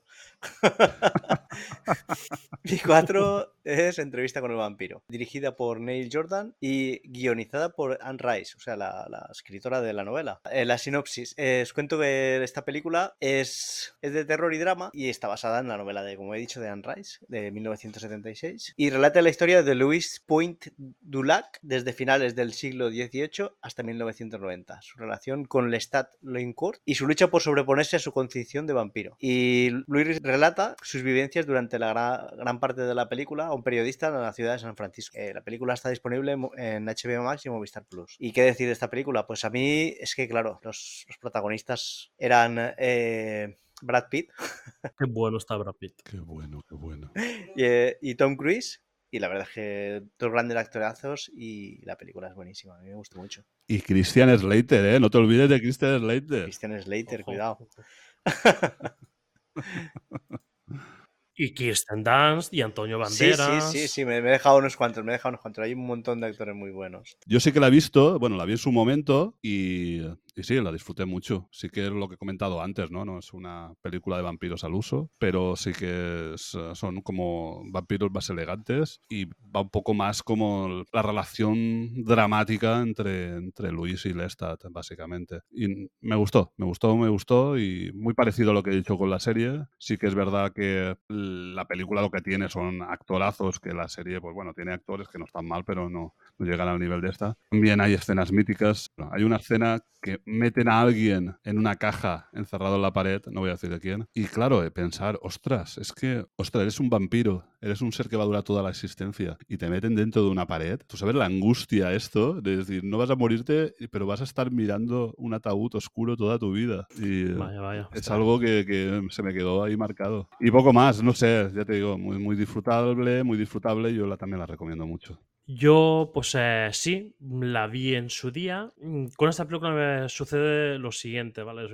Eh, Igual es injusto, pero mm, yo la recuerdo que me gustó en su día, pero con el tiempo como que se me ha ido deteriorando en, en mi mente. Tendría que volver a verla, porque lo que recuerdo ya es muy, eh, muy distorsionado. Entonces, lo que me viene mucho en mente son dos eh, vampiros muy guapos, que sí, Brad Pitt está muy bueno, lo sabemos pero no recuerdo ya mucho más allá. Entonces mm, tendría que volver a verla para, para ver eh, mm, si, eh, si realmente es como la tengo en la cabeza o no. Claro, quizás la vea y diga, no, pues eh, no, no, está- estaba equivocado. Sí que es una película que está bien. Em, sí, recuerdo el reparto, el reparto alucinante, ¿eh? una Kirsten Dunst, una niña. Recuerdo también, eh, eh, sí que me gustó ya cómo, cómo trabajaba en aquel entonces, ya lo hizo un, hizo un papelón. Pero el resto, ya digo, lo tengo un poco olvidado y demás. Mm, eh, ¿Es injusto? Sí. La tendría que volver a ver. La quería ver, de hecho, también otra vez para el podcast, pero no me ha dado tiempo tampoco. Y como no la he recordado muy bien, pues me ha apetecido ver antes otras cosas. Yo quiero verla otra vez también, porque yo también hace mucho tiempo que la vi. Y con diferencia, por ejemplo, entre la serie y la película, la serie que he visto yo, aquí aparece una Claudia más joven. En, en la serie es una Claudia un poquito más adolescente, un poco mayor, par- porque hay alguna escena que tiene que ver con el sexo y tal. Entonces, en la edad que aparece Claudia en, en la película, pues como que no, igual como con el libro. Entonces, eh, no sé. Es decir, los cambios que se han hecho, como he comentado antes, yo creo que tienen su sentido y, y tienen su, su, su, digamos, su aquel. Muy bien, pues vamos ya con mi número 4, que se llama In the Flesh. In the Flesh es una serie británica de dos temporadas, de nueve capítulos en total, que trata sobre zombies, pero de una forma muy original y diferente a la que estamos acostumbrados. Trata sobre un mun- mundo post-apocalíptico donde los zombies han sido curados y reintegrados a la sociedad. La serie se centra en el personaje de Kieran, un joven que se suicidó y luego se convirtió en zombie y ahora tiene que volver a su pueblo natal y enfrentarse a su familia, sus amigos y a sus traumas. La serie es muy original y emocionante y explora temas como la identidad, el perdón, el amor, la discriminación y la violencia. Personajes son muy complejos y humanos y te hace sentir muchas emociones. La serie tiene un tono dramático, pero también tiene momentos de humor y ternura. Esta se canceló sin un final cerrado, pero la verdad que vale mucho la pena. Sí, un chico que, bueno, esto es un apocalipsis zombie, pero un apocalipsis zombie un poco mm, diferente. Es, llega un día, un día X, que no recuerdo cuál era, que se levantan los muertos de las tumbas. No todos, pero se levantan algunos muertos de las tumbas. Esos muertos son los que después curan, es decir, es gente que ya se había muerto. No, y no hay, aquí no muerden ni se transforman en zombie ni nada de eso. Simplemente se levantan de las tumbas y atacan a los humanos a comer carne humana. Y esto ya es cuando se ha terminado la, epidemia porque han encontrado una cura. Y entonces, ¿qué pasa? Estas personas vuelven a casa, pero hay asociaciones, incluso hay grupos que se encargan de, intentar luchar contra esto, porque dicen, vale, se están tomando los fármacos, pero si no se los toman, ¿qué pasa? ¿Se vuelven zombies otra vez? ¿Nos van a atacar? Y va un poquito sobre esto, y la verdad que está chula, está chula. ¿Hubiera podido ser mejor? Pues sí, pero a mí me gustó. Sí que es verdad que está cancelada, pero así todo yo la recomiendo. No sé si sabíais, conocíais sobre esto. Sí, sí, sí que la, conozco, siempre me ha parecido original la idea desde, desde el principio que lo escuché. Mm, y eh, sí, tengo curiosidad de verla, no la he visto, pero sí que tengo mucha curiosidad de verla para ver esto, cómo, cómo se ha llevado, ¿no? El tema esto de, de los zombies infectados que, que los pueden luego, que, vamos, que los, que los curan, dijéramos, ¿no? Y, pero si siguen manteniéndose pues eh, las, eh, las secuelas que han que han sufrido durante la transformación esta de zombie y demás. Y em, sí, tengo curiosidad de verla. No la he visto, pero sí que tengo... Sí, sí, e- ellos se maquillan y tal, porque claro, si no se llevan lentillas para no aparentar un muerto, claro. Claro, claro, claro. Pues sí, tengo, tengo curiosidad de, de verla, la verdad es que sí. Yo esta no la he visto, pero, pero veo que tiene un enfoque muy, muy innovador y es muy original y sí que me llama, sí que me gustaría verla. Pues sí, yo os la recomiendo, son poquitos capítulos, la primera temporada creo que son tres capítulos y eh, la segunda seis, así que se ve en un ¿Esta ratito. dónde la podemos ver? Está en el videoclub Paco.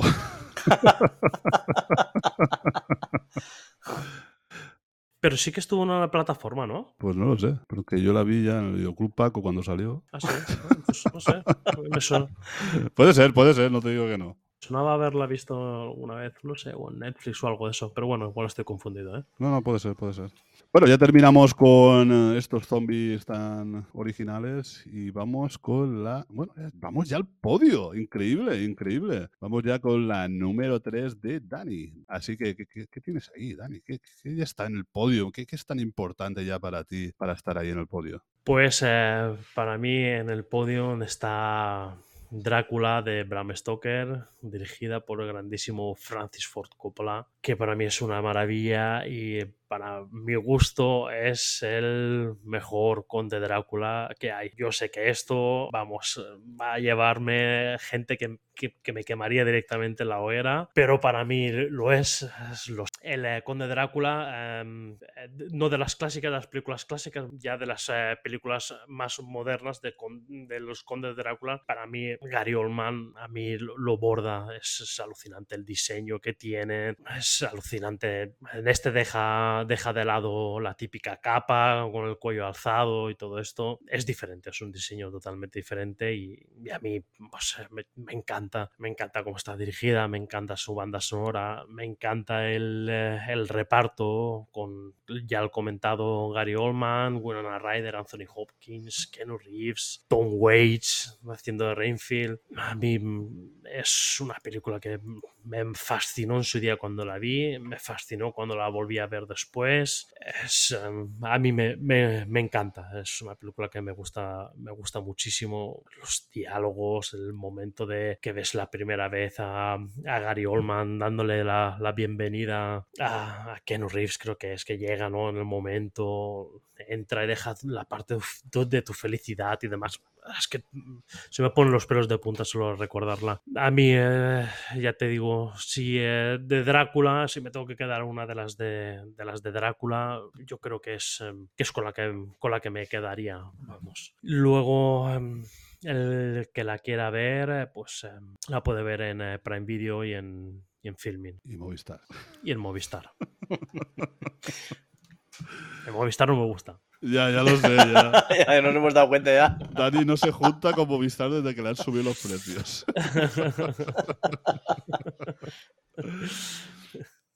Pues sí, la verdad que una película que a mí también me ha gustado mucho. Es verdad que Gary, Gary Oldman es, es un crack, tío. Es que me encanta es- ese hombre cómo lo hace. Es que parece que, el- que digamos que el papel hubiera sido para él. sí, sí, sí. sí. Digamos, para mí es que sobresale sobre cualquier otro de la película. Sí. Sí. Es, sí. es- es impresionante, impresionante. Y ya ves que tiene actorazos, porque el resto también lo son, pero, pero ya te digo que, que a, mí, a mí me encantó. Y eso, muy bien dirigida y toda la, la ambientación. También es eh, muy fiel al libro, sí que hay algunas cosillas que, que se añaden o se cambian, ¿no? pero es bastante fiel al libro. Y no sé, a mí también, también me gustó mucho. A mí me gustó mucho también y quería así como nombrar, sé que va, un poco fuera de contexto, pero eh, la primera parte de la película me, recuerda un poco más a lo que sería el, el Drácula real, ya que, que estuve escuchando, eh, o sea, estuve informándome sobre Drácula y escuchando podcasts y tal. Y Drácula, o sea, el mito viene de, era un príncipe que lo enviaron con un rey enemigo a- al trono de su padre como muestra de, de- de confianza y, de- y que para que no hubiese guerra y tal, pero lo estuvieron maltratando durante muchísimos años. Y hay una cosa muy curiosa que, no sé si os acordaréis de Juego de Tronos, que hubo la, la cena roja, la famosa cena roja. La boda roja. La- sí, la boda roja, perdón. Es que claro, en Drácula es una cena. Y esto, esto lo sacaron de, de Drácula, o sea, de la historia real de Drácula. Porque se dice que invitó a, cuando él fue rey, invitó a todos sus invitados, o sea, a todos sus eh, eh, enemigos y tal, como muestra de paz, los invitó a una cena. Y cuando estaban todos ahí en la cena, los encerró en el castillo y ordenó que los, que los acogieran a todos y los empalaran. Y, eh, o sea, los empalaban desde, desde el ano hacia la boca, o sea, una cosa terrible, y morían entre agonías. Y, claro, dicen que, que nadie se, se atrevía a ir a, ir a su castillo porque, claro, eh, delante del castillo tenía como un campo de gente empalada, muriendo porque no estaban muertos, y él iba allí y se hacía sus sopitas de pan con la sangre de sus enemigos. O sea, es que esto era terrible. Y la gente por eso le temía tanto. Y si eso está la, leyenda de que Drácula bebía sangre y tal. Bueno, realmente es por más cosas. Es decir, est- está basado en Vlad el Emperador, que sí que fue. Exacto. Sí, fue- Vlad sí. Tepes. sí, Vlad Sí, Tepes, sí. sí. Sí.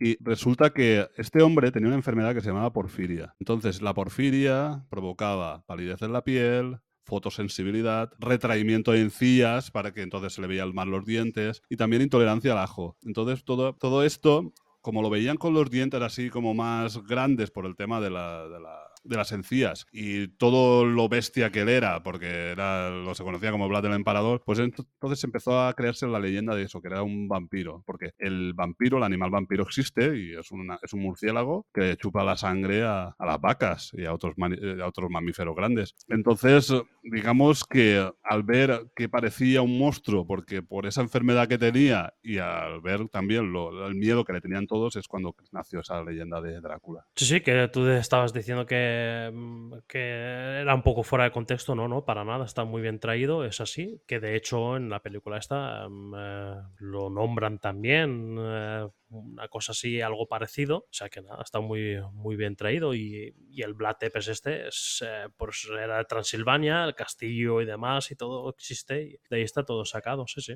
De hecho, es eso, los ejércitos iban a combatir contra él y cuando llegaban a este campo de empalados se acojonaban, o sea, daban la vuelta, decían, este, si nos coge, vamos, lo, lo peor, lo mejor que nos puede hacer es matarnos.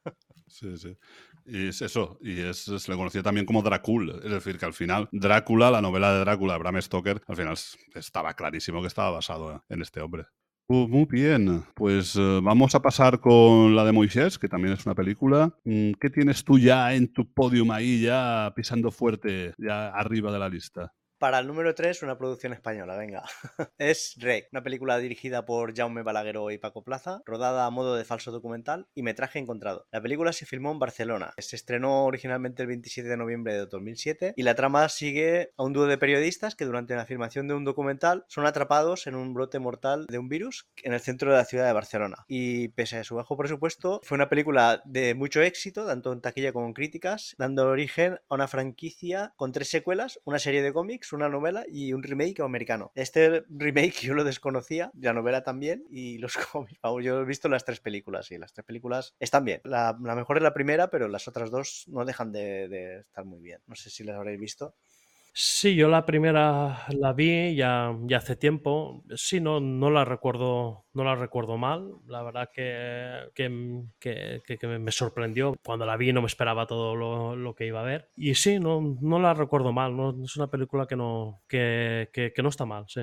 Sí, yo, yo la vi, no, no la vi hace mucho. Y la verdad que sí, es una película que en su momento también tuvo un gran impacto porque era la, la primera producción española que se hacía en cámara en mano, o es lo que yo tengo entendido, ¿no? Esa, esa sensación de, de- de que estás eh, viviendo algo en directo. Y la verdad es que eso sí, daba un, ahora sí que hay más cosas sobre de grabadas de esa manera, ¿no? Pero en ese momento no. Y sí, la, la considero como una, una película correcta, donde yo la disfruté, la vi también con mi hija y nos lo pasamos bien viéndola, pero eso sí, no he visto el resto. El resto de, de Rec no he visto. Sí que tengo que decir que Domingo en su, en su podcast, en el podcast Más de Mil Gritos, ahí tiene un especial de Rec donde habla de, de Rec y, y de todo ese mundo que a él le encanta. Así que si queréis así ampliar más la información de Rec y del mundo Rec, podéis pasaros por su podcast.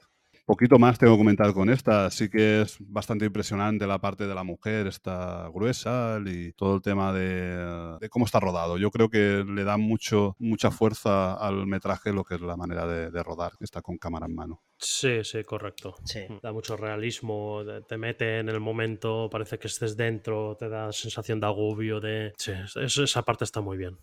Esta la podemos ver en Prime Video, Disney Plus, Filming, Movistar Plus y Rakuten. Vamos, un montón de plataformas. Sí, sí, sí. No hay excusa para no verla. Así que apuntaros esta película que nos recomienda Moisés, que si no la habéis visto, la verdad que está, está muy guay. Y vamos con otra mía, bueno, la, mi tercera, ya.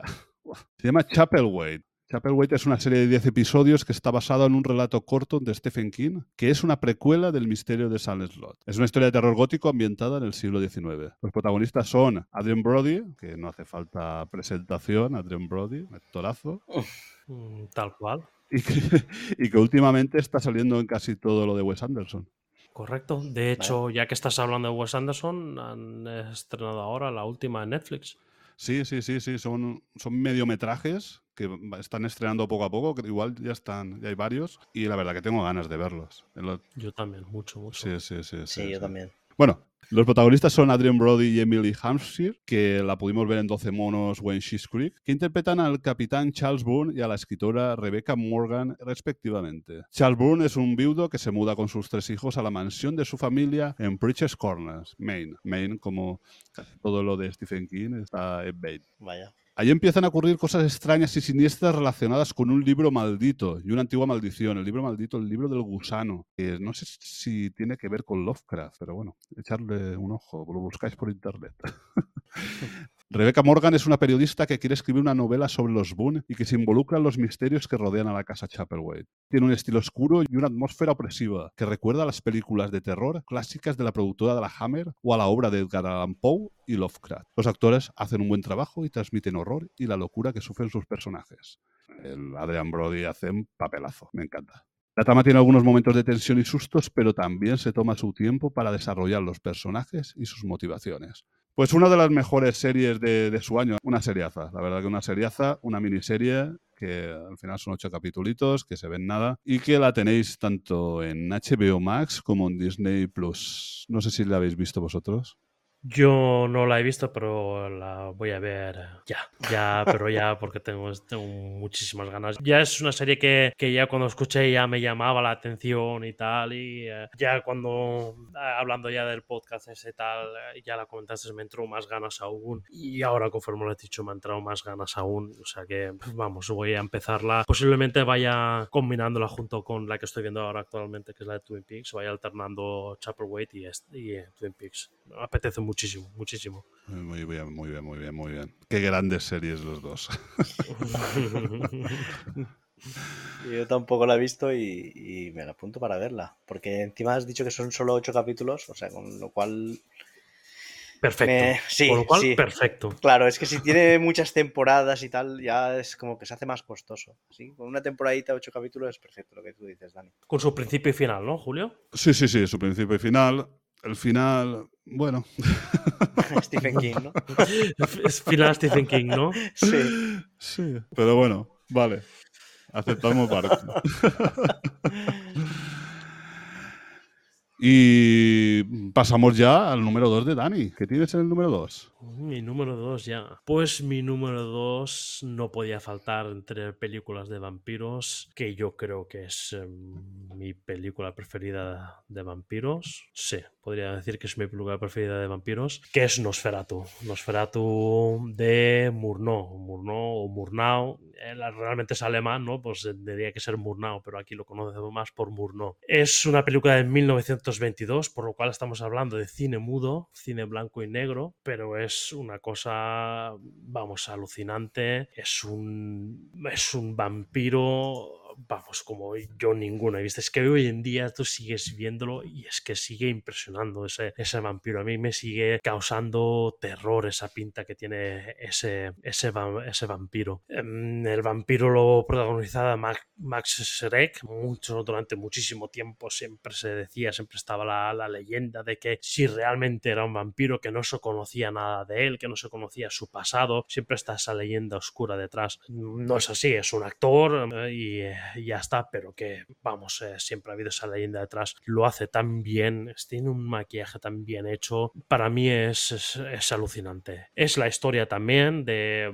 otra vez más, de Bram Stoker, de Drácula y demás, aunque este no se llama Drácula, pero bueno, la historia viene siendo la misma, que, que pues van allá por él, eh, sale Rainfield, sale eh, también el, em, el, Van Helsing, todos viene a ser lo mismo, pero de una manera manera que para mí no se ha vuelto a hacer.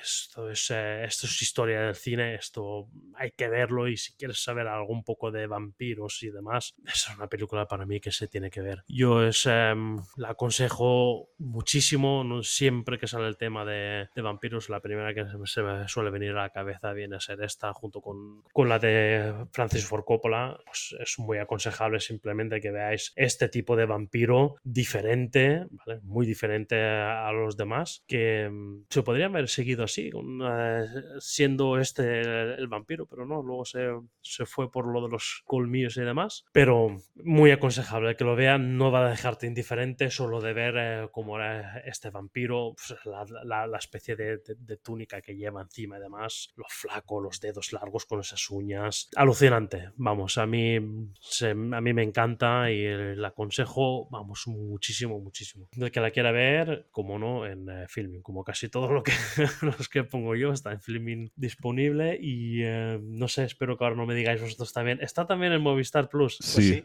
sí. Pues también está. y también está, está, en Plex. Está y en Pluto. Pluto y Cultpix. Sí. Y Filmbox Plus. Moisés está leyendo mi chuleta. sí.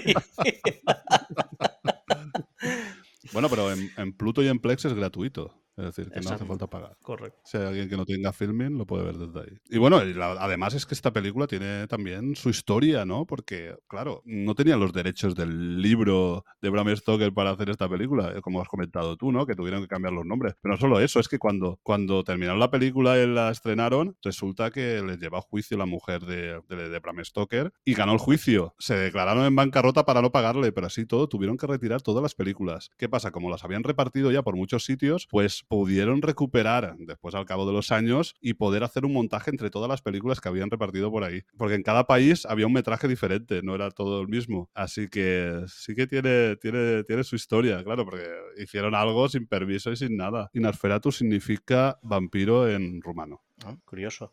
Pues sí, sí, esta película tiene mucha, mucha historia detrás, mucha, muchísima. Es, eh, bueno, de hecho hay una película sobre esto y demás, y vamos, alucinante. Y todo eso que has contado es que es, es que es historia del cine, es que, vamos, sí, lo que se ha tenido que hacer para todo, lo que se ha convertido hoy en día esta película. Vamos, me encanta. Yo es una de mis eternas pendientes.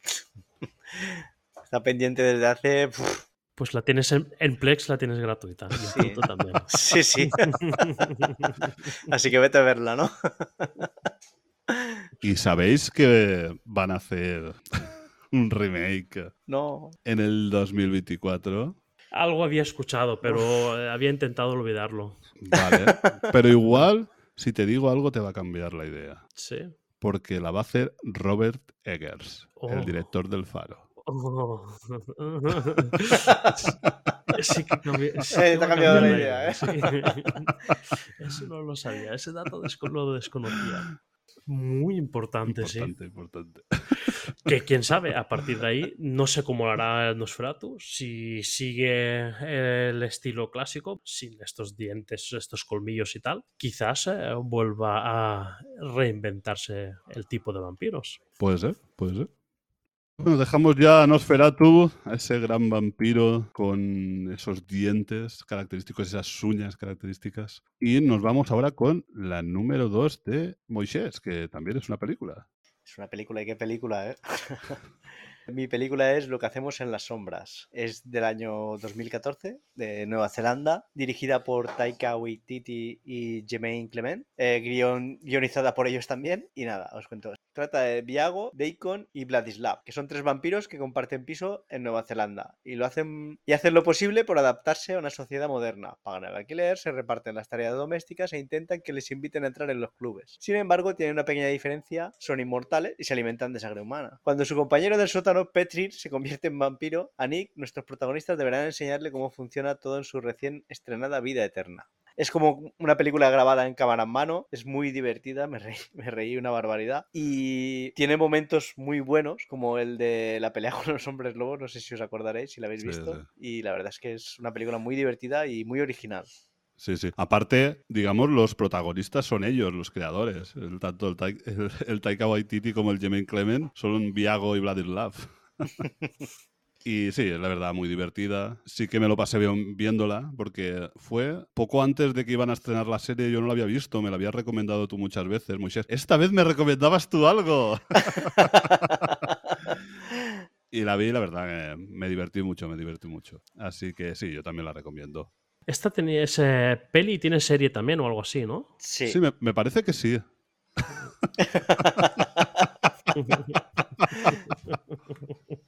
Vale, vale. Sí, ya, ya no sé por qué lo dices. es que, es- ¿qué pasa? Es que esta es una de las que os he escuchado por los dos lados. Tanto cuando he estado con Moisés me ha hablado y cuando he estado contigo me ha hablado. Y ya, ya estaba distorsionado, ya no sabía si tenía peli, si era serie o es que son las dos cosas. Y ahora sí, me he acordado cuando me lo has dicho. Sí, sí, las dos cosas. Yo no la he visto, pero sí, tengo ganas de verla porque es que me habéis hablado los dos muy bien de ella. Entonces, pues em, me apetece verla y em, echarme ahí unas risas también, como os comentáis. Sí, sí, sí. Muy divertida, muy divertida. Sí, sí. Y es, es muy original. Además, están filming. En Movistar Los- no. y en Prime Video. Ahí en Prime Video. Sí, lo sé, lo sé. eh, Bueno, nada, dejamos a los vampiros y nos vamos a Les Revenants, retornados. Les Revenants es una serie francesa de misterio. Bueno, esto es mi número 2, por si no lo sabéis. Les Revenants es una serie francesa de misterio de dos temporadas de ocho capítulos cada una. Esta trata sobre un grupo de personas que regresan a la vida después de haber muerto años atrás. Sin embargo, ellos no son conscientes de su condición y quieren retomar sus vidas normales, lo que genera conflictos con sus familiares y amigos. La serie explora temas como la pérdida, el duelo, la identidad, el amor y la fe a través de una narrativa que combina el realismo con lo sobrenatural. Una serie que tiene una atmósfera muy envolvente y unos personajes muy bien construidos que te hacen sentir empatías por ellos. También tiene una banda sonora excelente compuesta por el grupo Moway, que le da un toque muy especial. The Revenant es una serie que te atrapa desde el primer capítulo y que te hace reflexionar sobre la vida y la muerte. Para mí es una seriaza, una seriaza que la primera temporada es brutal. A mí me encanta la primera temporada. Hay un niño que, que da un mal rollo brutal. eh, siendo un niño, ahí apenas habla y, y solo por cómo se mueve, lo que hace y tal, da, da muy mal rollo. Luego toda la ambientación, todos los personajes. Sí que es una de esas series que, que están todos tristes, o casi todos, es decir, que hay, hay poco que están riendo, pero sí que hay también un, un asesino de mujeres por ahí. No sé, es eh, una trama muy, muy, muy guay. En la segunda se desdibuja un poco, que intentan ampliar un poco los personajes y el universo, y aunque no queda mal, pero no tiene la potencia que tiene la primera. Así todo yo la recomiendo. Son dos temporadas, tiene final, está acabadita y, la tenéis en Prime Video. Y además... También se hizo un remake americano de ella, que yo vi, una temporada y intentaron cambiar cosas y la cancelaron, no tiene final ni nada. Luego también quería comentar series un poquito similares. Una fue Resurrection, también de, de muertos que vuelven a la vida. Pero son, son muertos que vive- vuelven a la vida, pero no son zombies, es decir, son como personas y aparecen con el aspecto que tenían cuando murieron. Por ejemplo, hay una niña que tiene una gemela y, claro, no sé si vuelve varios años después y está igual. La gemela ya es mayor y ella es pequeñita todavía, que es- tuvo un accidente en el autobús. Entonces eso es un poco todo la, la tema dramático de, esas personas que vuelven a, a sus vidas cuando igual ya mm, no tiene mucho sentido su vida ahí, ¿no? Y muy chula, muy chula. Bueno, otras series similares está también una que se llama eso que os he comentado, Resurrection, que es una que se hizo en ABC en su día y es flojilla, es bastante flojilla, y también de un pueblo que pasan estas cosas. Luego hay otra que se llama Glitch, que está en Netflix, que creo que son tres temporadas, no es muy larga, pero es más, parece más un telefilm, es una serie australiana que tampoco me convenció mucho. Pero Le Revenant sí, Le Revenant es una seriaza que, que os recomiendo mucho, mucho, que son dos temporaditas, que se ve en poco tiempo y que os apuntéis porque la vais a disfrutar mucho. No sé si la conocíais. Eh, he escuchado hablar de ella, eh, no es la primera persona que lo escucho hablar eh, muy bien de esta serie y me apetece mucho verla también y sobre todo como sé que es eh, cine francés, cine francés eh, me gusta mucho además, eh, está normalmente está hecho con, con mucha, no sabría cómo decirlo, con mucha inteligencia diríamos y le tengo muchas ganas a esta serie también, muchas, muchas. Yo la desconocía, pero vamos, de hecho los dientes largos. Nunca mejor dicho. Ya sabéis que en Prime Video la tenéis para poder verla. Hay un inconveniente, se volvió a decirlo, hay un inconveniente de verla en Prime Video y es que está doblada y no tienes versión original con subtítulos. Entonces, si quieres ver la versión original con subtítulos, tienes que ir a Videoclub Paco. Y si no, pero bueno, no, no entiendo por qué a veces hacen estas cosas, pero así es.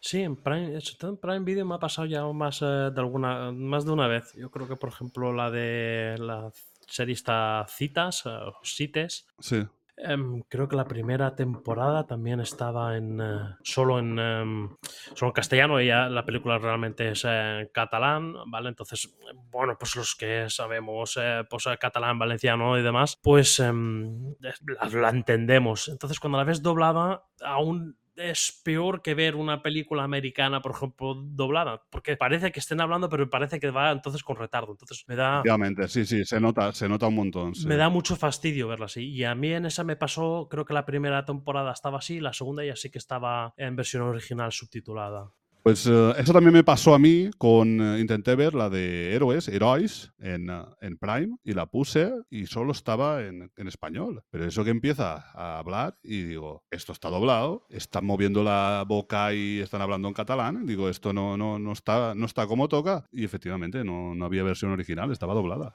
Claro, es que como se parece tanto además, o sea, tiene cosas que son parecidas al castellano o palabras ide- Sí, idénticas sí, y sí, tal. sí. Entonces da sensación de, de retardo, como cuando antiguamente íbamos a descargarnos películas y demás y no estaba sincronizada bien la voz y, y demás, pues pasa, pues me da esa sensación. Entonces me da mucho, mucho fastidio verlo así, vamos, me, me- me- me da rabia. Entonces no, Sí, sí. Bueno, en este caso yo la- el doblaje está bien hecho, en el doblaje de Les Revenants. Yo la he visto también. Yo la vi en su día en versión original, la he visto hace poco doblada y es un buen, es un digno doblaje. No, no, no da, no hay como otros doblajes que son fatales y, te quieres arrancar los oídos y tal. Aquí no. Aquí es, eh, está bien, está bien hecho. Así que apuntaros esta y ya, ya, ya vamos, ya vamos, ya vamos ya el número uno. ¿Cómo puede ser eso? Ya estamos en el número uno. Dani, Dani, Dani, ¿qué, cuál, cuál tienes ahí? ¿Qué película tienes ahí que para ti es la mejor de, de zombies y vampiros o de zombies o de vampiros? Bueno, cuando has dicho que tu preferida de vampiros era Nosferatu, ya me estabas haciendo un poquito de spoiler. Pero, pero bueno, ¿cuál es tu película favorita? Pues eh, mi película favorita, antes de entrar en tema, mi película favorita de zombies sería la de La Manzana de la Muerte de George. Romero. Pero dado que esta ya lo comentamos eh, en el último podcast eh, sobre películas de culto, no quería repetirme y quería pues hablar de la que sería mi segunda película preferida de, de zombies, de las que al menos yo he visto, que es nada más y nada menos que la de 28 días después del gran director Daniel Danny Boyle. Un reparto eh, también eh, con un desconocido en aquel entonces o muy poco conocido, eh, Cillian Murphy, que eh, ahora es tan conocido pues, eh, en la serie de Los Peaky Blinders, por ejemplo, protagonista. Para mí eh, fue un antes y después en los zombies. Esto también es eh, de lo que estamos hablando. Otra vez me pueden quemar en la hoguera porque no son zombies, son infectados. Vale, sí, es así.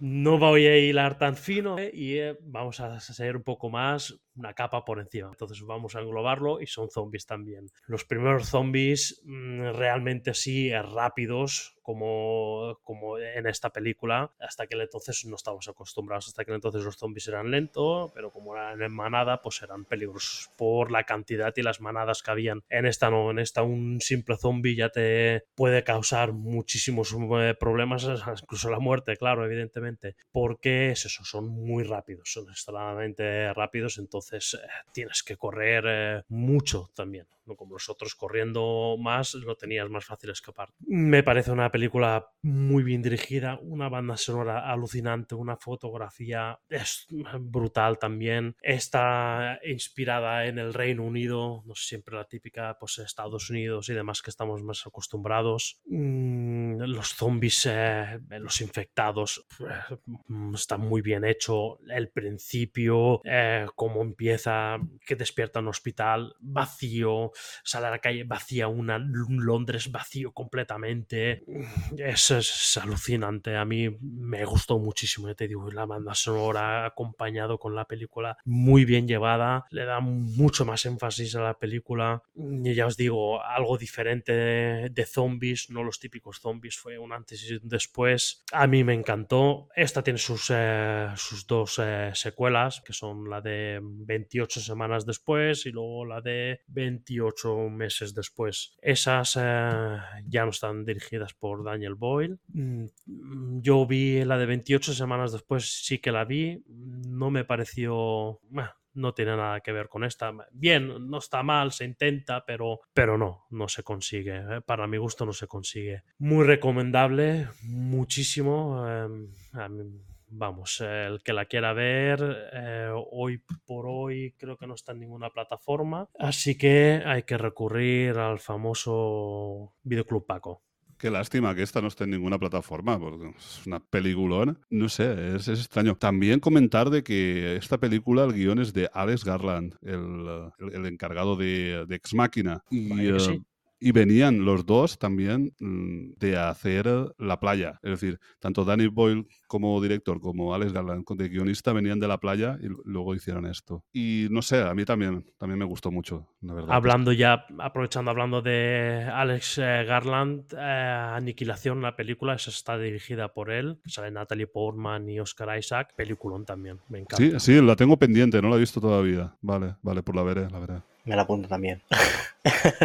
Demasiado apuntado ya para ver, ¿eh? Hay una serie también de Alex Garland. Ya creo que la comenté en algún otro momento. Sí, me suena, me suena que estuvimos hablando ya de ella, sí. Pues sí, hay otra serie de Alex Garland que se llama Debs, que vamos a ver, tiene momentos muy buenos. Tiene toda la, todo el tema de la estética, porque este señor cuando dirige la fotografía normalmente es una maravilla, es, es una pasada como lo hace. Y eh, muy bien dirigida, pero sí que es verdad que hay como dos tramas y hay una de las tramas, toda la trama de espionaje y todo eso que a mí no, no me terminó de, de convencer con saltos de fe y tal. Pero toda la parte sí más fantástica y todo eso sí que me gustó mucho. Y no sé, yo también la recomiendo, sin ser para mí una de las mejores series, pero también eh, tiene su cosilla para, para, para verla. Una miniserie también. Y bueno, poco más que contar de lo que has dicho tú de esta película. Es decir, al final es eso. Es, um, tenemos el- la escena del hospital que tú has dicho, que fue antes del cómic de The Walking Dead. Es decir, que la, The Walking Dead no empieza con que él se despierta también en el hospital. Sí, Sí, sí, Pues, sí, sí. pues esto fue sí. después. Es decir, que posiblemente la idea la tuviera de, de esta película. Puede ser, puede ser. Sí, sí, muy posiblemente, vamos. Y eso, no sé, lo que te has dicho, también el Cillian Murphy, que entonces no se conocía tanto, también un actorazo. Aparece también Christopher Eccleston, que es el cura de, de Leftovers, que es uno de los militares en la película. Sí, Ujú, ujú, ujú. Sí, sí. Y poquito más. No que sé lo que ha dicho Dani. Es, una, es un peliculón. No he visto tampoco las dos secuelas que hay. Sí, he visto el corto que hizo Domingo, de 28 horas después. Y eso. No, no puedo decir nada más porque, bueno, es un peliculón y es, ya está. Y ya está. Y que, que no lo haya visto, que la vea ya. Esos, esos infectados zombies o lo que sea que corren y que acojonan. Y eso. A verla. A verla ya. ¿Y tú, Moisés? Yo sí que la he visto, sí que la he visto y, poco más que añadir, la verdad, lo habéis dicho todo ya. Pues muy bien. Pues. eh, Ah, bueno, sí, yo quería decir una cosa más, y es que en Los Simpson, en la temporada 21, el cuarto capítulo es un especial Halloween de esos que hacen casi todas las temporadas, y es un especial Halloween que uno de los cuentos, de los tres cuentos que salen, es de sobre zombies. Es de una hamburguesa que es de vaca y le hacen la carne de vaca, le hacen comer a la vaca la carne de vaca. Sí, sí, sí, sí. Y de la vaca esa hacen una hamburguesa. Y cuando se come la hamburguesa, el presentador se transforma en zombie y entonces empieza la, la- el zombie. ¿Por qué comento yo esto ahora en esta película 28 días después? Porque justamente cuando empieza la epidemia pone después bajo, 28 días después. hacen un guiño a la película. Vale, vale, vale. Y eso, y poco más. Así que ahora sí que nos vamos con Moisés, con la number one de Moisés. Mm, Moisés, ¿cuál es tu película favorita de vampiros y zombies? ¿Cuál crees tú que está ahí en el Olimpo que no la puede bajar nadie? ¿Qué es, ¿Cuál es esa película? Yo es una película que, que ya se nombró en un podcast anterior, pero es que me parece fantástica. Y es eh, La sombra del vampiro, dirigida por Edmund Elias Merich y producida por Nicolas Cage. Cuenta, filmado de Nosferatu, de que ha hablado Dani ya anteriormente, y está interpretada por, por John Malkovich. Puedo hablaros de qué va, pero vamos, eh, básicamente va eso, sobre el rodaje de, de lo que sería la película Nosferatu. El vampiro, que está interpretado por William Defoe, eh, es un, vamos, es, es una interpretación sublime. Y nada, haré decir más que, que recibió la mención especial del jurado del Festival de Cine de Sitges en el 2000 y que estuvo nominada al Oscar al mejor actor secundario, William Dafoe, y el mejor maquillaje. Bueno, yo primero decir que, bueno, esta la, la comentó Dani en el, en el programa de, serie- de series y películas meta, de cine dentro del cine, que os recomiendo muchísimo porque se nos quedó ahí un, podcast, un programa de maravilla. A mí me encantó, a mí me encantó. Y ahí lo tenéis para, para hablarlo y eh, supongo, no sé si Dani quieres añadir algo más. Pues eh, claro, mm, ya lo comenté ahí, ¿no? Pues eh, sí, de acuerdo, un eh, Willem Dafoe que trabaja haciendo de Max Schreck, mm, de Nosferatu, vamos, eh, brutal. Sale Malco Joe Malkovich también ahí haciendo de, si no recuerdo mal, era de- del propio director, si no recuerdo mal. Ahí hay un poco de, mm, de, añadido detrás, ¿no? De fantástico un poco, ¿no? Detrás, pero sí, muy recomendable, es muy buena película, a mí me gustó mucho y la recomiendo mucho. Sí, sí, la verdad que sí, es, muy buena película y eh, lo que habéis dicho es un... ostras, qué, qué- qué pedazo de interpretación el, el Willem Dafoe. Me quedé prendadísimo, prendadísimo, porque, porque es que es eso, está haciendo de otro actor interpretando a, a Nosferatu y eh, bueno, es que podría hacer el de Nosferatu también, ¿eh? es, que, es que es increíble, increíble, increíble cómo lo hace. Y sí, en momentos es divertida también, ver todas, las todas esas exigencias que le daba el RECA al director que lo llevaba, lo llevaba, como dicen en valenciano, como a cagallo perseguía, Exacto, sí, sí, que eh, todas las exigencias que le pedía, ahí estaba, se las concedía y bueno, pues eso. No sé, muy, muy buena película también, muy bien. No sé, eh, me gustó, me gustó mucho también. Creo que esta tampoco está en ninguna plataforma, al menos cuando hicimos el, el podcast así fue, o sea que creo que sigue estar sin ninguna plataforma. Hay que recurrir pues a, a nuestro videoclub Paco. Así es, así es. Continúa, continúa sin estar, continúa, si alguien quiere verla, Videoclub Paco, porque a ver si algún día podemos verla en algún otro sitio. Y ahora sí, nos vamos con mi número uno. Mi número uno, ¿cuál es la serie número uno? ¿Cuál es la serie que más me gusta de vampiros y zombies? Pues bueno, es Sorpréndenos. es Venga. sorprender, es sorprender. Eh, Antes estamos hablando de la película, de la peli- una película que se llama Lo que hacemos en las sombras, que nos ha comentado Moisés, que le gustó mucho y tal. Que mm, yo vi la película antes de empezar la serie. Pues sí, la número uno es Lo que hacemos en las sombras, la serie. ¿Hay una serie también? Bueno, yo, yo lo he apuntado aquí, pero no sé. Yo era por quedar bien, lo había puesto, ¿no? No, la verdad que. Bueno, lo que hacemos en las sombras me gustó más que la película. Yo sé que Moisés es más fan de la película que de la serie, pero, pero yo no. Yo soy más fan de la, de la serie. Lo que hacemos en las sombras es una serie de comedia que se basa en una película con el mismo nombre. La serie creada por, por Jermaine Clement, que también escribió y dirigió la película junto a Taika Waititi. Es decir, aquí solamente la serie está creada por, por Jermaine Clement. Digamos, aparece el nombre también de Taika Waititi por ahí porque es quien creó y escribió la película junto con Clement. Pero aquí Waititi no, no hace nada. El Jimmy Clement es el que interpreta a Vladislav, como he comentado yo antes en la película, pero también pone voz en muchas series y películas de animación. Y también es Oliver Bird en Legión, esa serie que no le gusta a Dani. Oliver Bird, diréis, bueno, sé quién es Oliver Bird en Legión. Pues eh, el tío este de la barba que estaba atrapado en otra dimensión, ¿os acordáis? Que era el marido de Vale, pues ese es, ese es el Jermaine Clement, bueno, el actor. La serie sigue las aventuras de cuatro vampiros que viven juntos en Nueva York. Ah, allí eran tres, aquí son cuatro. Y estos tienen que lidiar con problemas del mundo moderno y con otros seres sobrenaturales. Los protagonistas son Ivan Novak como Nandor, que es un antiguo conquistador que ahora es el líder del grupo. Digamos, este personaje es como si fuera el Drácula, ¿no? Como si un Drácula de la época hubiera llegado a, a la época actual, ¿no? Porque va con vestido como de la época, con un abrigo de estos de la Edad Media y tal. Luego, Matt Berry como Lazlo, que es un vampiro seductor y arrogante. Es eh, muy sexual el hombre. Tiene setos con forma de vaginas en, eh, allí fuera. El actor es el que hacía de hijo del jefe de los informáticos. Es un hombre muy gracioso también. Y aparte de esto, es el que dobla al cerdo en Desencanto. Que bueno, que es un príncipe o algo así. No sé si habéis visto Desencanto. Sí, o sea, la, serie está de Matt Groening. Sí, sí. El, cerdo, pues ese, lo dobla este hombre. vale. Luego está Natasia Dimitrov como Natja, que es la única mujer del grupo y es la esposa de Lazlo. Y también aparece una serie que comenté yo en su día, en una mención, que se llama Statless Flash, que es um, de, de, alquileres y tal, una comedia. Y también está Mark Prost, que es Colin Robinson, un vampiro energético que se alimenta de dar la turra a la gente. Como yo. más o menos, más o menos. Eh, la verdad que este personaje es buenísimo. Porque ves cómo empieza a darle a alguien la turra y empiezan ahí como a perder la energía a la gente y si a él se le ilumina los ojos ahí.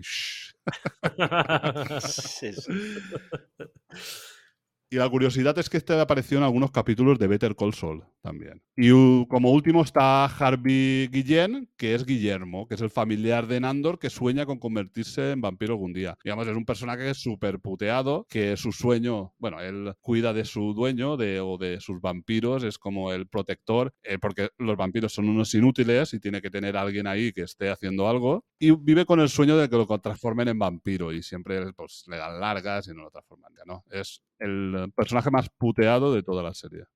La serie es muy divertida y original y tiene unos diálogos ingeniosos y unos personajes carismáticos. Además, cuenta con cameos de actores famosos. Un montón de actores famosos. Hay un capítulo, por ejemplo, que sale Mark y luego hay un capítulo que es sobre, ese es de la primera temporada, que es sobre un congreso que salen varios de películas. Y, eh, por ejemplo, en ese aparecen pues los tres actores de la película de Lo que hacemos en las sombras, pero también aparece Tilda Swinton vestida tal y como en la película esta de Solo los amantes sobreviven y también aparece Denny Trejo como en, Abierto hasta el amanecer. yo esa escena la, he visto. Sí, muy buena. buenísima, muy buena. buenísima. Y dice, eh, Brad y Tom no pudieron venir.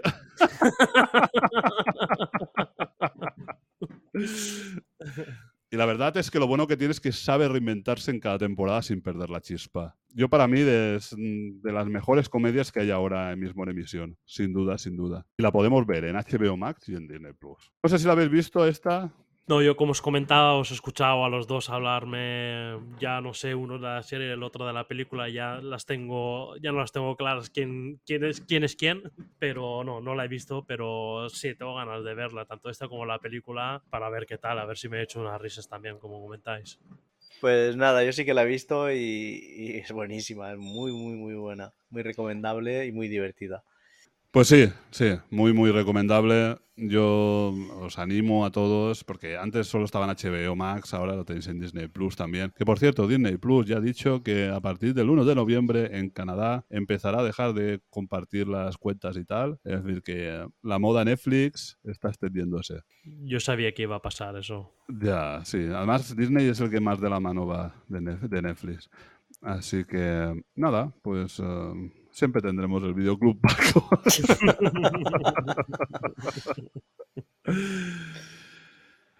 Y bueno, pues ya hemos llegado al final del top. Sí que nos quedan ahí menciones, nos quedan todas esas series y, y películas que, que estuvieron a puntito a puntito de entrar y todavía no están. Así que, que cuando volvamos lo vamos a escuchar. Y también está lo de lo que nos quiere comentar Domingo. A ver eh, esa, ese corto y ese libro, qué tal están y tal. Así que vamos a, a cortar un ratito, ponemos un poquito de musiquitas y volvemos enseguida. Bueno, hasta ahora.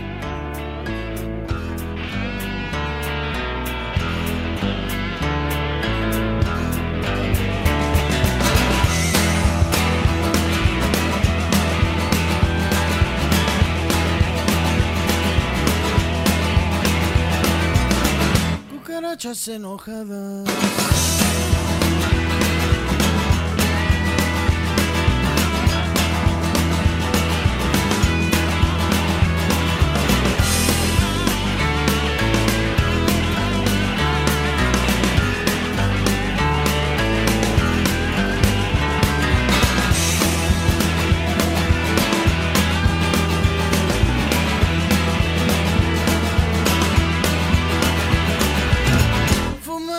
Marihuana.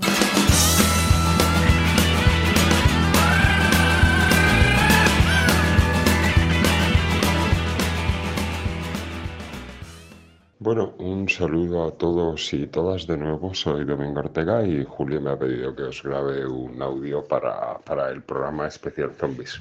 Se da la casualidad de que este programa, este, este, esta grabación la estoy haciendo desde el Festival de Sitges. Y aparte de eso, es una gran casualidad para mandaros este, este audio, aparte de eso, eh, he llegado esta mañana en mi segundo viaje a Sitges este año y no pude, no pude reservar en el hotel donde suelo estar. Y casualmente el, destino ha querido que esté en un hotel que si conocéis Sitges está justo enfrente del cementerio. La lástima es que mi balcón no da al cementerio que me gustaría, pero da la parte trasera. Lo que sí que veo es el campanario. Así que vamos a haceros eh, la grabación que me ha pedido Julio y me ha pedido que os hable de dos cosas relacionadas con los zombies. Por un lado mi, mi cortometraje 28 horas que creo recordar que fue el segundo que rodé hacía mucho tiempo.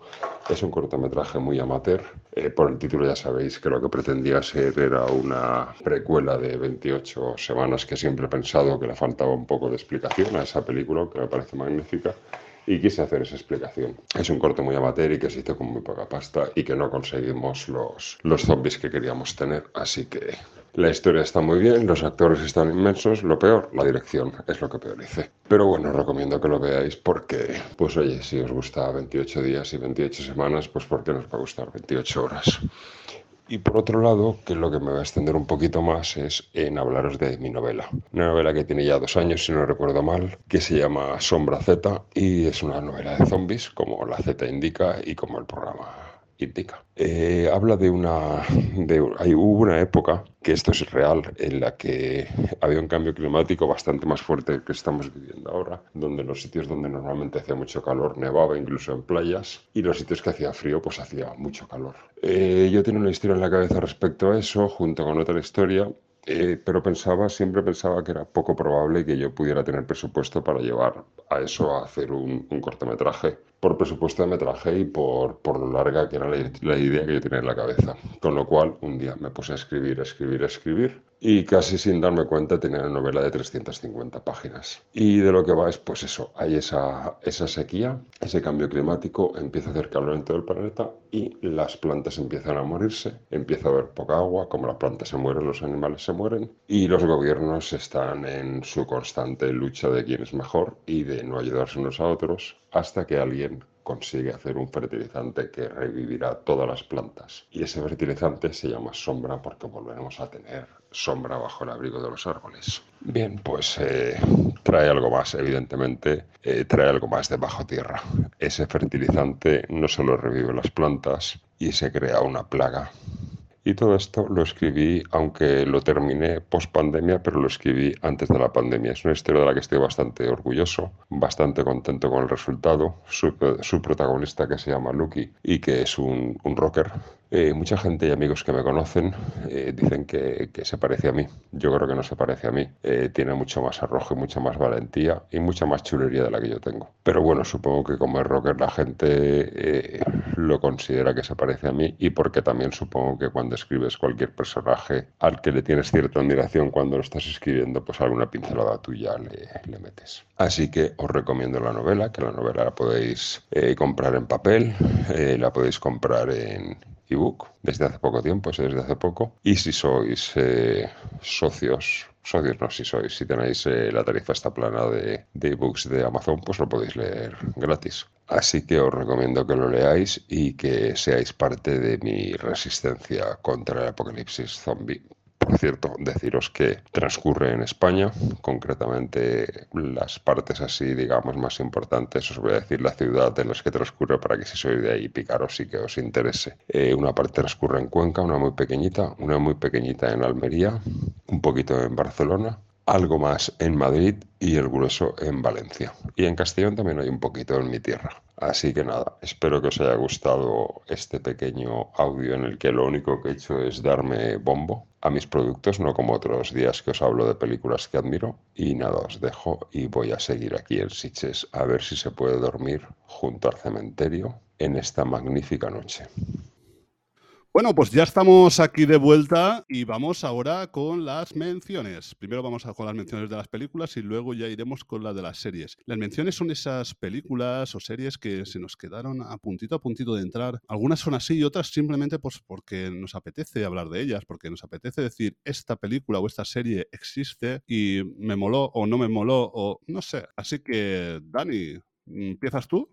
Claro, pues eh, mira, de la primera película que quiero hablar es de Blácula. Blácula dirigida por William Crane. Es este Blácula de, raza negra, ¿no? Es eh, afroamericano. Y es eh, de la época es de la Black, eh, Exploitation. La Black Exploitation era, pues, bueno, el cine de exploitation, el cine de explotación, pues, como he comentado antes, es, pues, normalmente sí cine más de serie B, de donde el sexo, la violencia, cosas más explícitas eh, estaban más permitidas. Y eh, en los eh, 70, pues con toda la represión al afroamericano que existía en Estados Unidos, pues hicieron muchos pues, películas de, dijéramos, de, de, negros para negros, dijéramos. Y pues hicieron de todo tipo de, de cine. Pues era pues cine serie B, hay que mm, situarse, que estamos viendo ahora aquí, que aquí estaríamos viendo una película de serie B y um, pues a ritmo de un, es un Drácula a ritmo de, de funky vamos con su música y demás por detrás. No es un, una película que digas ah, bueno es una película que tienes que ver que es alucinante es, pero sí que es curiosa. Es muy curiosa porque claro no estamos acostumbrados um, a ver un, un Drácula afroamericano y en este caso pues lo es. Además este tiene la curiosidad de que cambio de los demás o sea diferencia con los demás. Los otros eh, vampiros que normalmente conocíamos, pues eh, solían ser que le crecían los dientes y físicamente no solían cambiar. Pues este sí, este eh, físicamente cambias, le crecen las cejas, le salen patillas. Es, es curioso, es una película curiosa de ver. No, ya os digo, no es un peliculón, pero es curiosa de ver. Y además, eh, pues eh, en aquel entonces, lo que este, esta comunidad, ¿vale? De, afroamericanos que querían hacer eh, cine, porque no se les permitía hacer, pues aquí se, reinventaron. Hicieron pues todo tipo de, de películas. Y esta pues es curiosa, ya os digo, la he visto para ahora para este podcast, eh, la he visto. Ya os digo, no la he puesto en el, top 10, ¿vale? Porque no es una película para mi gusto para meterla en mi top 10. Habrá quien a lo mejor diga que sí, pero sí que hay que reconocerle y es muy curiosa de verla, vamos. El que la quiere ver, eh, como no, pues eh, la puede ver en, en Filming.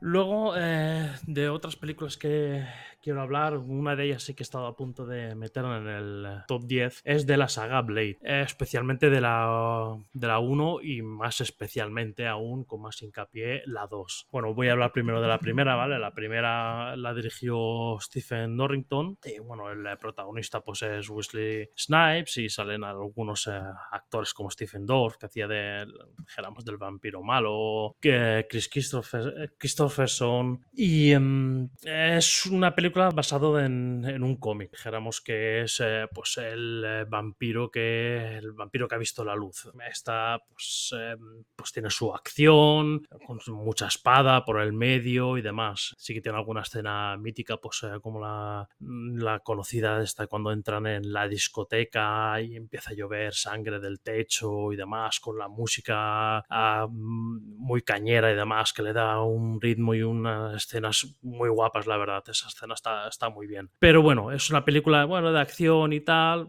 se puede ver, se deja ver, pero no es una cosa así exageradamente que diga, bueno. La 2 ya sí, para mi gusto ya sí que cambia. La 2 ya la dirigió eh, Guillermo del Toro, como no.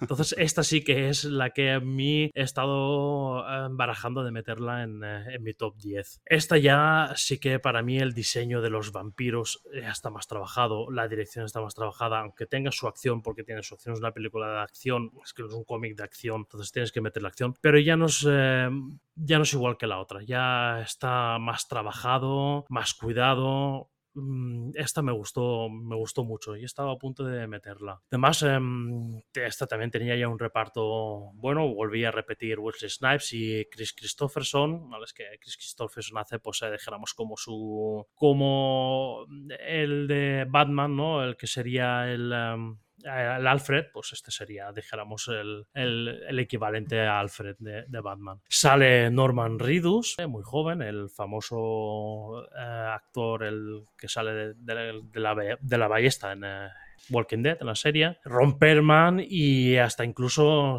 eh, hay un cameo ahí, un pequeño cameo de Santiago Segura. Santiago Segura, pues, eh, como para el que no lo sepa, pues eh, Guillermo del Toro y Santiago Segura pues, son muy amigos. Entonces, eh, pues eh, salí aquí también haciendo de, de un vampiro, un cameo corto. Otra que también quiero mencionar, que no la he puesto esta, posiblemente hubiese ido directamente a parar en mi número uno, que es La Noche de los Muertos Vivientes de George. Romero. Pero esta ya la comenté en las películas de culto, entonces pues no me quería repetir, poco más que añadirle a esta. Es- para mí es, un- es una obra maestra, es historia del cine, es eh, la invención de los zombies como los eh, conocemos hoy en día y además con cierta crítica social detrás.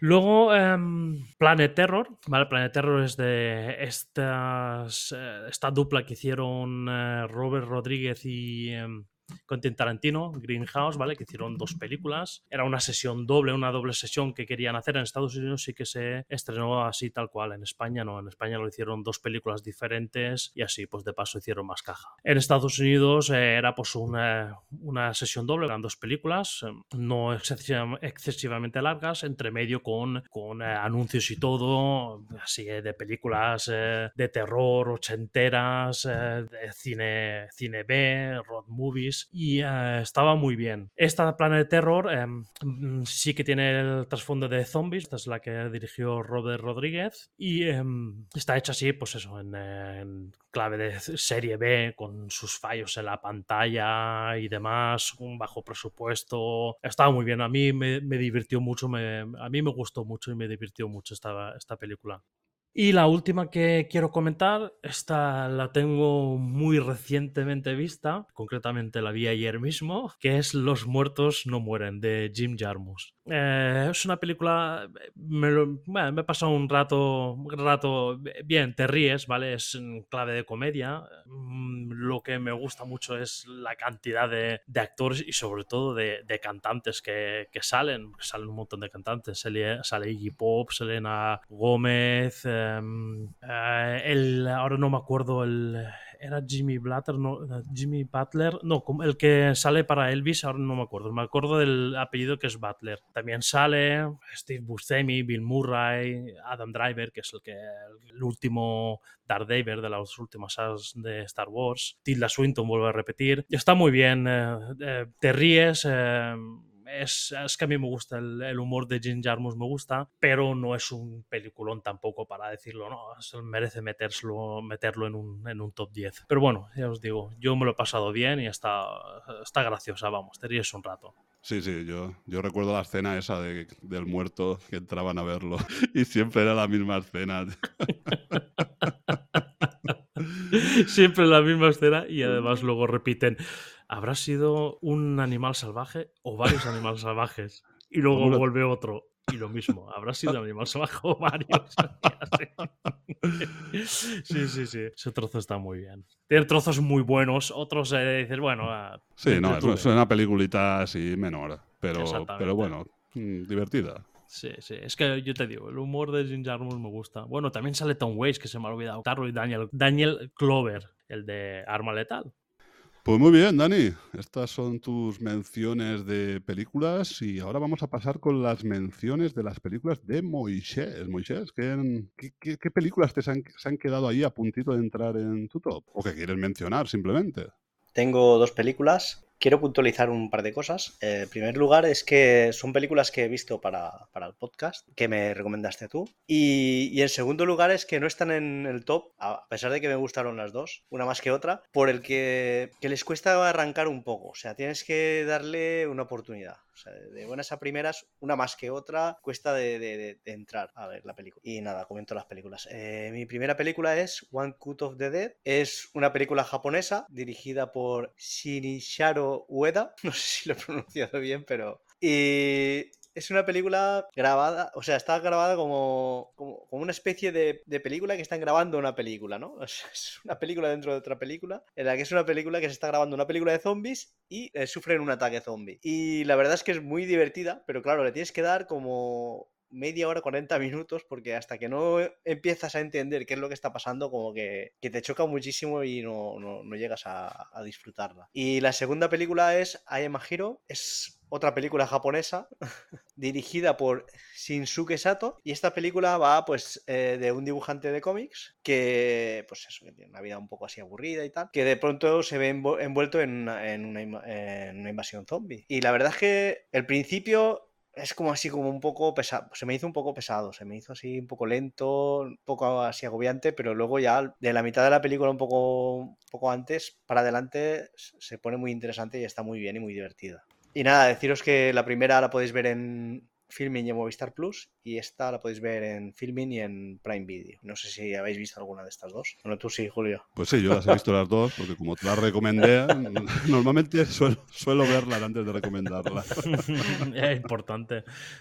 Importante, importante. Pues la de One Cut of the Dead, esta, la verdad es que es eso. 30 mi- primeros minutos tienes que aguantar, tienes que aguantar porque lo bueno viene después, pero yo me reí muchísimo. Es una película que me reí muchísimo porque cuando pasan esos 30 minutos y empiezas a ver lo que pasa realmente, es súper divertido. Súper divertido porque vas acordándote de cosas que pasaron al principio y todo te cuadra. Yo la recomiendo siempre. Para mí, yo esta incluso la pondría hasta en un top, porque para mí es una genialidad. Y la de I Am, I Am a Hero también me gustó. Es una película muy entretenida de zombies y, y divertida, con eh, una particularidad que es que los zombies eh, es como que guardan una pequeña memoria de lo que eran antes. Y no sé, está chula. Creo que está basada en un cómic, si no me equivoco, ¿no, Dani? Sí, correcto, exacto. Y eso, y poco más. ¿Quieres comentar tú algo, Dani?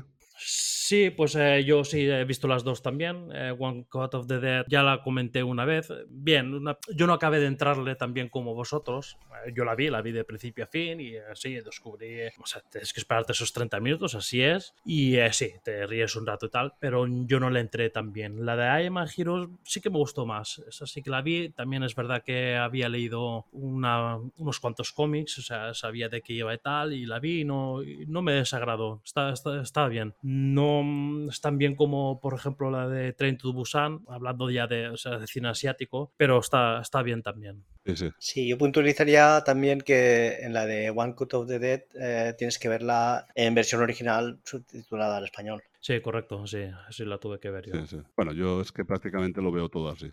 Sí, es que realmente es, realmente es lo bueno, realmente es así es como aprecias realmente cómo, cómo trabajan los actores, porque claro, las voces y demás, las expresiones, eso es Sí, importante muy también. importante.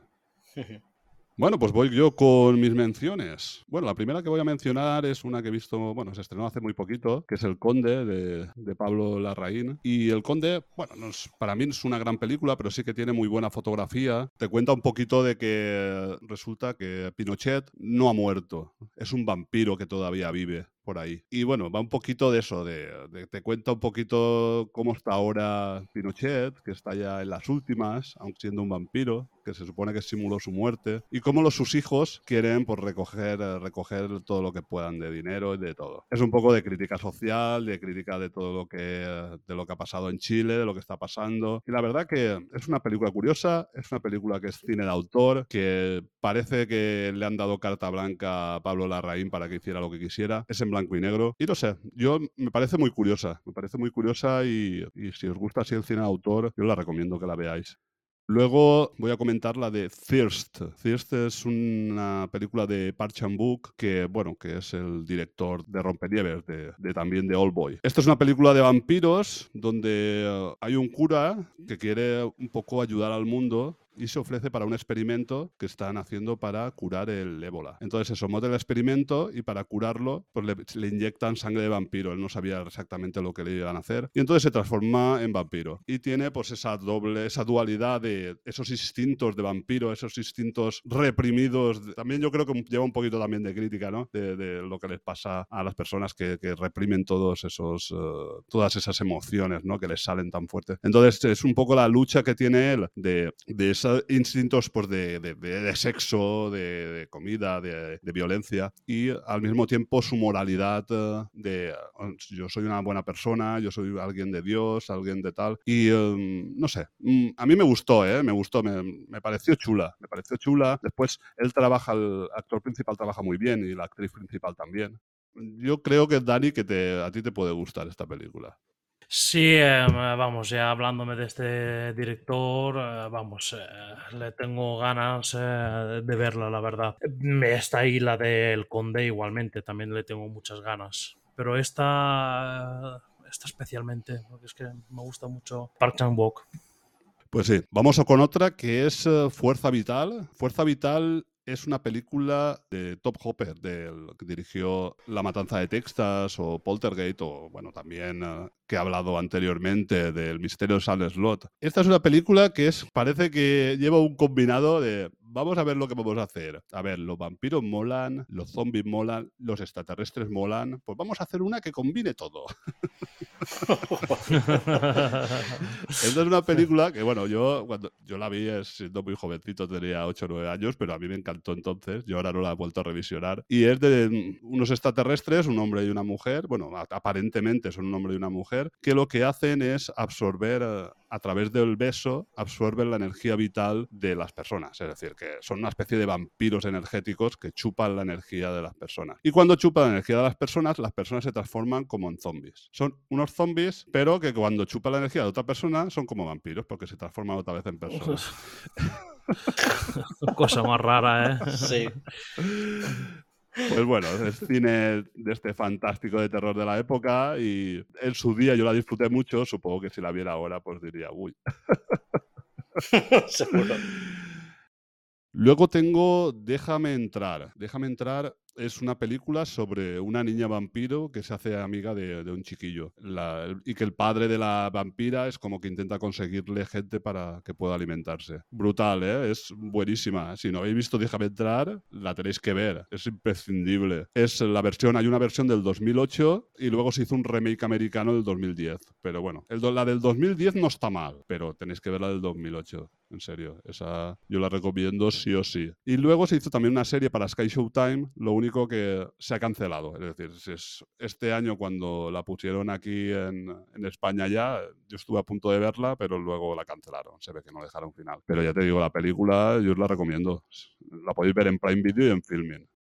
También quería comentar Cementerio Viviente, que tiene dos versiones, una de 1989 y una del 2019. Son películas ba- bastante menores, son flojillas, entretenidillas. Lo que pasa es que el libro me gustó tanto de Stephen King que, bueno, que he querido incluirlas aquí también. La del 2019 la vi recientemente con mi hija. Y, bueno, el, el libro para mí es uno de los libros que más me ha puesto los pelos de punta. Eso de que, bueno, básicamente es de, de una familia que se va a un pueblo y, y atropellan, atropellan al gato. Marido lo entierra, bueno, el, padre de familia lo entierra en un cementerio indio y este gato vuelve a la vida. Es como una especie de gato zombie. Y yo te digo que la película, las películas no están mal, pero el que es potente, el que está muy chulo es el libro. Si tenéis la oportunidad de leerlo, yo, yo os lo recomiendo.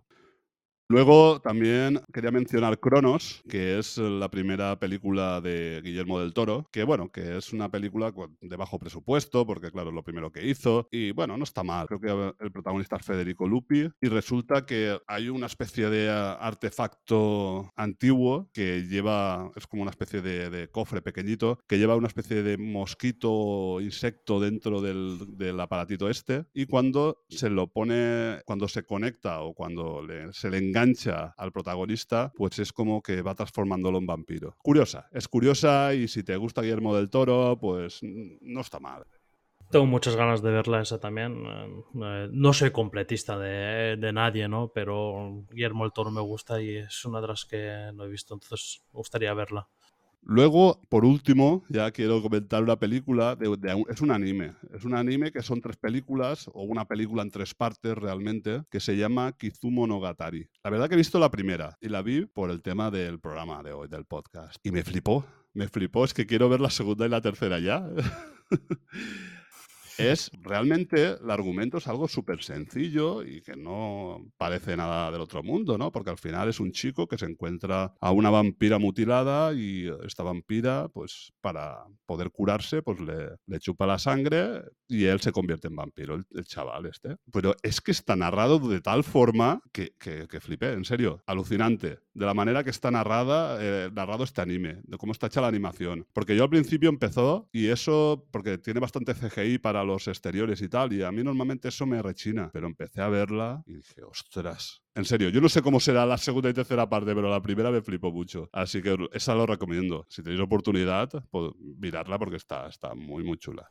Tomo nota. ¿En qué plataforma está, Julio? El videoclub Paco. Vaya. Sí, porque estaría bien que estuviera, no sé, en Crunchyroll o en Anime Ball o en algún sitio Sí. de estos, pero no, no, no, no la encontré yo por ahí. No está. Igual la ponen, pero yo te digo que ahora, hoy en día, no, no está. Y muy, muy chula, muy chula. Pues bueno, hasta aquí son las menciones de las películas y vamos ya con las menciones de series. Vamos a empezar por ti, Dani. ¿Qué, qué series nos quieres mencionar o qué series? Pues eh, con la primera que quisiera empezar es con la de Ash eh, vs Evil Dead. Mm, Son tres temporadas eh, y está pues como Evil Dead, la película original está dirigida, bueno, dirigida y luego supervisada por Sam Raimi y guionizada también por él junto con otros. Em, está muy bien, para mí mantiene la esencia de, de la película, a mí me gustó mucho, te ríes, tiene su parte gore, los bichos los zombies y los, los monstruos, como quieras llamarlo, pues son como en aquel entonces, o sea, con su maquillaje tal. Para mí mantiene la esencia y además se repite con el, eh, con el actor Bruce Campbell, sigue siendo el mismo actor, pero con más años. Y eh, yo me lo pasé muy bien. No he visto las tres temporadas, ¿vale? He visto la primera y parte de la segunda, no la acabo de ver toda, pero a mí me ha gustado, me gustó mucho. Me divertí mucho y me recordaba mucho a, a la película Evil Dead clásica. Sí, es, tiene un tono, bueno, para mí parece, a la que más se parece es a la Evil Dead 2, a la de Terroríficamente Muerto, se llamaba. Sí, creo que sí. Sí. Creo que sí. Sí, porque la primera tiene menos humor, pero en cambio la segunda ya, ya mezcla así el humor con el terror, que es lo que hace la serie. Sí, Exacto, porque sí. la tercera ya es un... Es de- Humor. demasiado dispara- Humor. disparatada, sí. Yeah, Sí. La tercera ya es humor Humor, total. humor, Sí, sí, sí. Voy a hablar de eh, ahora de Preacher, que es eh, una serie que ya hablamos en cuando estuvimos hablando de series y películas eh, basadas en cómics. Y aunque no sea una película que el tema exclusivamente sea sobre vampiros y tal, sí que uno de los personajes eh, principales pues es un vampiro, que para mí justamente es el que más se parece de toda la serie, el que más se parece y mejor inspirado está, y además que el actor mejor trabaja haciendo de, de vampiro, eh, del vampiro Cassidy. El actor se llama Joseph Kilgun y em, la serie, como ya comenté en su día, aunque no siga completamente como es el, el cómic, sí que no deja de ser una serie para mí eh, que, que está, está entretenida y mantiene, aunque sea la esencia de lo que sería el cómic, la mantiene. Sí, sí. Además, eh, lo curioso de este, de este actor es que anteriormente apareció en Misfits, porque Misfits tenía un actor que se fue de la serie y luego apareció este, entró este. Pues perdió, la serie perdió. Y, como, a- y digamos que yo lo veía como personaje, supongo que sería el diseño del personaje y no me gustaba nada. Entonces, y cuando vi Preacher, dije, ostras, qué cambio, qué cambio, porque a mí, a mí creo que es de los mis personajes favoritos de Preacher. Así que es curioso, no sé si es por el registro, porque lleva más tiempo, no tengo ni idea, pero, pero del cielo a la tierra, ¿eh? En serio. Pues sí, sí, la verdad que trabaja muy bien. A mí de, Lo trabaja muy bien. de Preacher, aunque tenga altibajos, porque es una serie que tiene altibajos para mí, tiene capítulos sublimes. Vamos, el de Gestart es una pasada. y, y tiene otros capítulos que la verdad es que están muy, muy, muy bien. Pero bueno, tiene otros, otros capítulos que, en contraposición, pues son para mí mucho más flojos, claro. A mí me gustó la serie. Yo, Sí, me, yo me divertí sí. mucho. Sí que es verdad que la última yo creo que es la que tiene su- sus momentos que cuestan un poquito más, pero así todo es muy divertida. Sí, yo opino lo mismo también. A mí, a mí me gustó, ya te digo. Y mira que soy un, un fanático de, de Preacher, tengo la colección completa, a mí me encanta. Y me daba mucha rabia muchas cosas, pero em, ya te digo, al fin y al cabo la esencia la sigue manteniendo y yo me divertí mucho. Es una, una serie muy, muy gamberra y a mí me divertí, a mí, a mí me gustó, vamos. Sí, en general es muy divertida. Tiene sus altibajos, pero en, en global es, es muy divertida, muy buena. Sí, sí, sí. sí. Bueno, pues, Moisés, vamos a ver las menciones tuyas de series. Pues eh, voy a empezar por Penny Dreadful, que aunque como ha dicho Dani antes, tampoco es exclusivamente de, vampiros ni de zombies, pero sí que aparecen en, ella. Y es una serie que, que la primera temporada a mí me flipó muchísimo. O sea, aparte es que la interpretación de Eva Green es, brutal. Y, poco a poco como se, se va deshinchando un poco y va, va a menos. Pero aún así es una serie que yo creo que merece la pena ver. Sí, sí, sí, sí. Es decir, poco más que puedo decir de ahí, que efectivamente la primera temporada es muy buena. Eva Green hace un papelón increíble. La escena esa de cuando invocan o cuando están ahí invocando a, a un espíritu que hace ella, buah, eso a mí me puso los pelos de punta. Sí, sí, sí. Y eso, también la recomiendo mucho. Sí que después hicieron una, un spin-off o algo así, una continuación, que yo no lo vi, pero hablaron muy mal, muy mal de él. La segunda serie que, de la que os voy a hablar es otra que tampoco son zombies, son infectados, pero bueno, es The Last of Us. Esta, esta la nombramos ya en el podcast de videojuegos. Y eh, pues sí, es como una serie pues como de Preacher, que tiene sus altibajos y tal, pero en global me gustó mucho y me lo pasé muy bien. Y Pedro Pascal es que la verdad a mí me parece un muy buen actor. Pedro Pascal es un grandísimo actor y en esta no es de la- las mejores actuaciones. Pero No, no. Tiene, tiene auténticas eh, mm, películas y series, es un, un gran actor. Esta serie, pues eh, yo lo mismo, bueno, ya lo hablamos, no voy a, rizar más el rizo, ya lo hablamos en su día, pues sí, sus altibajos, el que ha jugado el juego, pues eh, verá unas cosas, el que no ha jugado el juego, pues verá otras cosas. Bueno, y Be- Bella Ramsey también hace un, un buen papel. También, también. Y la tercera serie que voy a, a mencionar es una serie que he leído, no todo el cómic, he leído bastante, y la verdad es que deja bastante que desear respecto al cómic, pero bueno, la primera temporada me parece una más que decente adaptación. Eh, la serie es The Walking Dead. Mm. ¿Vale? ¿Esa cuál es? Yo la dejé de ver, o sea, eh, la primera temporada sí que me gustó, pero llegó un punto que uf, de la segunda para adelante ya cada vez peor.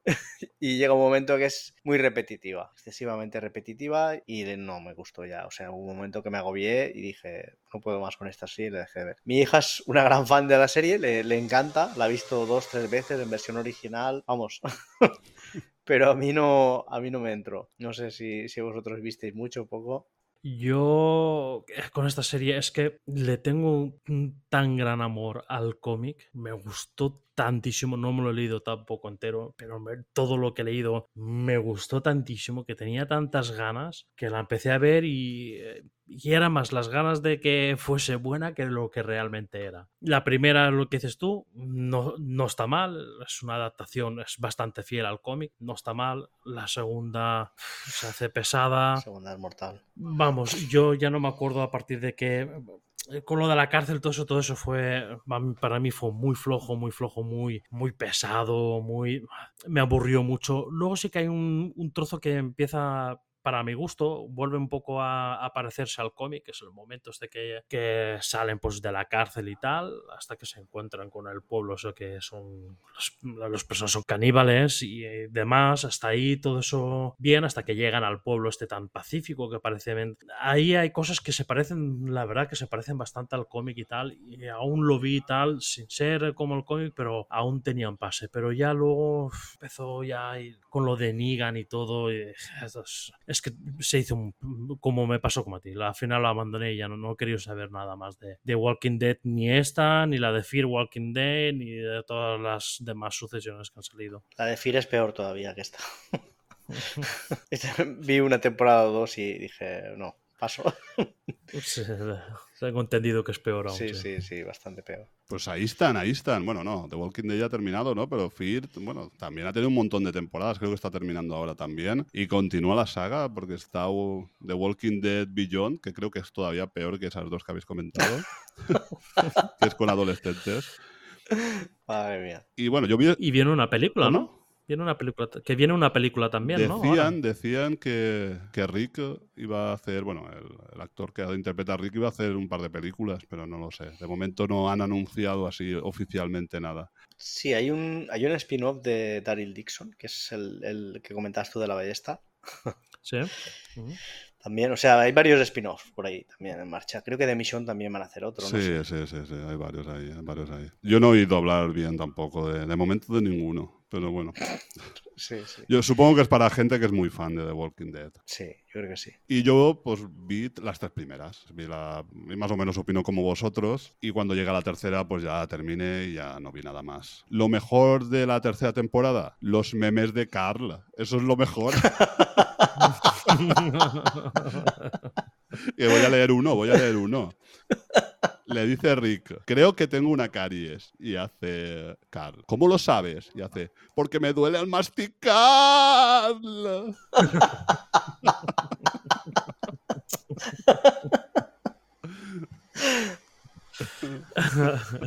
Lo mejor sin duda. Luego también había memes de, de Negan, ¿no? Porque siempre se, actuaba así, eh, tirándose atrás a- al bate ese a Lucille, ¿no? Eso- Sí. y se, se doblaba así muy hacia atrás y hacían memes que cada vez eh, se doblaba más. O sea, em, Negan en la temporada no sé qué, Negan en la temporada siguiente, Negan en la otra, y ya estaba así en 90 grados doblado. ¿verdad?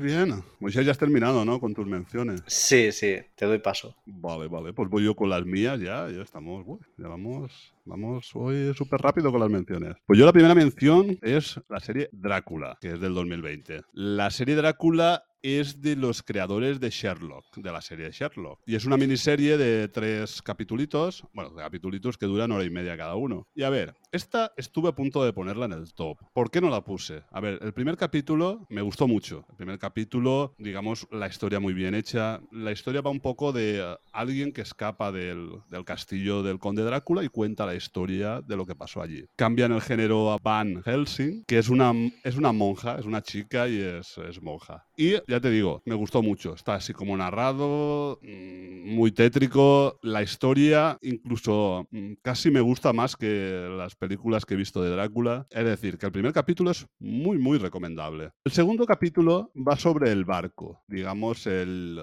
el barco que va, bueno, el que coge el, el, el Demeter, el que coge Drácula para ir a Londres, que realmente en el libro son unas pocas páginas, por aquí es un capítulo de hora y media. Y la verdad que no está mal, está bastante bien, a mí me gustó también. Hasta aquí vale, pero el tercer capítulo... Vaya tela, qué malo, qué mal. ¿Cómo han hecho eso? Quieren darle una vuelta de tuerca y, y le salió súper mal. En serio, no me gustó, pero para nada, para nada. Para mí, ese tercer capítulo estropeó la serie completamente. Y por eso no la incluí. Pero ya os digo que si alguna vez tenéis la oportunidad, os veis el primero y segundo capítulo y ya está. O el primero solo y ya está. No sé si la conocíais. La conozco, pero vamos, es que ni siquiera me llamaba la atención y con lo que me estás contando tú, pues no sé. Hombre, si me apeteciera ver el primer capítulo a lo mejor, pero si te- me voy a quedar a medias, pues como que como que voy a dejarlo. Esta me la comentaste y cuando me hablaste del tercero se me fueron las ganas de ver todo. Bueno, pues voy con mi segunda mención, que es Hemlock Grove. De, bueno, la anterior la puedes ver en Netflix, la de Drácula, por si a alguien le interesa. Luego la segunda, que es Hemlock Grove, es eh, de, de Eli Roth. Eli Roth, que es un es amigo de Tarantino, creo, ¿no? Eli Roth. Pues eh, no lo sé, la verdad. Ahí me has pillado. Vale, vale, vale. si quieres le mando un WhatsApp a Tarantino a ver qué me dice. Venga, pregúntale. Pre- pregúntale, pregúntale. Y pregúntale también por el teléfono de Brad Pitt. Bueno, Hemlock Group es una serie sobre los protagonistas son un vampiro y un hombre lobo, así jovencitos, y ya dice, esto pinta mal, ¿no? Pero bueno, es un poco diferente porque son, el vampiro es un upir, que no es un típico vampiro, es un vampiro, no sé si ruso o algo así, es de otra mitología diferente. Entonces no, tiene las características que tienen los vampiros que conocemos. Es decir, que este hombre, pues lo único que se parece a un vampiro es que chupa sangre, pero realmente ni está muerto ni, eh, ni nada por el estilo. Y luego el otro es un hombre lobo y bueno, es como que tienen su rifirrafe, pero tienen que colaborar por unas historias que pasan. No está mal, yo la vi en su día y no es una serie que esté mal, pero bueno, tampoco es una gran cosa. Y también está en Netflix. Luego quería comentar The Bite, que es de, creada por Michelle King. Michelle King, que es co-creadora pues, de The Good Fight. eh, y la verdad que es una serie que no está mal. Es una miniserie con bajo presupuesto que se hizo en pandemia. Se nota que se, hace, se hizo en pandemia porque se hace en un piso, es toda en el mismo piso. Y, eh, y va sobre una médica que está en su casa y resulta que ha pasado una cosa con el COVID. Y es que el COVID ha mutado. Y en lugar de tener los síntomas del COVID, pues en- se transforman en zombies la gente con el COVID. Es un chiste que creo que hemos, que hemos comentado casi todo el mundo, ¿no? Digo, "Ah, esto va a mutar y nos va a hacer zombies, no sé, o se comentaba en su momento. Sí. sí. Pues esta mujer lo hizo real. Y está bastante divertida, eso sí, es muy limitadita porque se ve que tenía pocos recursos, claro, se podía, apenas se podía salir de casa. Aparece la actriz principal de, de Orange is the New Black también. No sé, a mí, a mí me gustó, a mí me hizo gracia. Sin ser una gran serie, me hizo gracia. Luego, un anime que se llama To Your Eternity, que está en Crunchyroll. To Your Eternity va de una especie de esfera que, conforme va teniendo contacto con otros seres, como que puede transformarse en otros seres. Es decir, primero tiene contacto con un lobo, y entonces es un lobo, luego con personas, y luego con otras personas, y se va transformando y va aprendiendo a vivir. A vivir primero como un animal y luego poco a poco empieza a aprender a vivir como otras personas, a sentir, a ver. ¿Y qué pasa? ¿Por qué estoy diciendo esto? ¿Esto qué tiene que ver con los zombies? Pues su ene- sus enemigos son una especie de seres que parecen una especie como de corazones con garras que lo que hacen es que enganchan a las personas, eh, las matan y es como que las poseen y cuando poseen a las personas son una especie de zombies. Entonces por eso quería comentarla. La serie está muy bien, lo que pasa que para mi parecer las temporadas se alargan un poquito, para mi gusto, pero no está mal, no está mal. Luego también quería comentar el anime Cabaneri of the Iron Fortress, también en Crunchyroll, que es una serie de anime que empieza muy bien, también de zombies. Realmente el protagonista es un semi-zombie, es, eh, porque es persona, pero pero es medio zombie. Lo que pasa es que la serie, sobre todo cuando va llegando al final, va decayendo, empiezas con los saltos de fe, con las cosas sin sentido, y entonces, pues bueno, pierde mucho. Empieza bien, pero termina regular o mal. Y por último, quería comentar en Hora de Aventuras que tenemos un capítulo que va sobre zombies, donde la princesa Chicle crea una pócima para resucitar a, digamos, a seres del reino dulce. Y se equivoca con la pócima y empiezan a transformarse en zombies. Está muy chulo, es un homenaje al cine de terror también. Lo único que estos zombies, en lugar de comer carne, comen dulce, comen azúcar, tienen deseo de azúcar. Lo que pasa que todos los seres de allí, de ese país o de ese reino, son de azúcar. Y la verdad que, está muy chulo. Es muy cortito porque los capítulos de Hora de Aventura son muy cortitos, pero ya te digo que vale la pena. Y luego se hizo una miniserie, dentro de la serie, una miniserie de Hora de Aventuras que se llamó Estacas, dentro de la séptima temporada, que va de vampiros. Es eh, como ellos se enfrentan a varios vampiros. Y la verdad que está muy, muy, muy bien, ¿eh? Muy recomendable. Si tenéis oportunidad de verla y os gusta Hora de Aventuras, yo os la recomiendo que la veáis. Es con. eh, termina, empieza y termina, tiene un final cerrado. Empieza con que Marceline, la vampira, bueno, es medio vampira, medio, medio demonio, empieza a tener como. a cansarse un poco de su vida de vampira y bueno, tiene que enfrentarse a varios, a varios vampiros y no sé, chula, está chula, está chula. Y bueno, ya está aquí, yo las menciones, no sé, otras menciones yo mencionaría más, pero sobre todo porque no he visto, he intentado ver alguna y que no he terminado, no he terminado de gustarme. Me quedé por ver también, por ejemplo, la del alucinante mundo de Norman, que me habían hablado bien de ella, también la película. Y bueno, recuerdo vagamente Noche de Miedo, pero poquito más, poquito más. Y sí que este año se estrenó El último viaje del Demeter, que es un, digamos, la travesía del barco de Drácula. Es una película que hicieron de la travesía. Que estuvo Jesús, eh, Jesús López, en un grupo en el que estoy, estuvo comentándola. Que bueno, que no está mal, pero al final ya sabes cómo va a terminar todo aquello, si conoces la historia de Drácula. Sí. Así que poco más. No sé si vosotros de lo que he comentado yo tenéis idea de algo.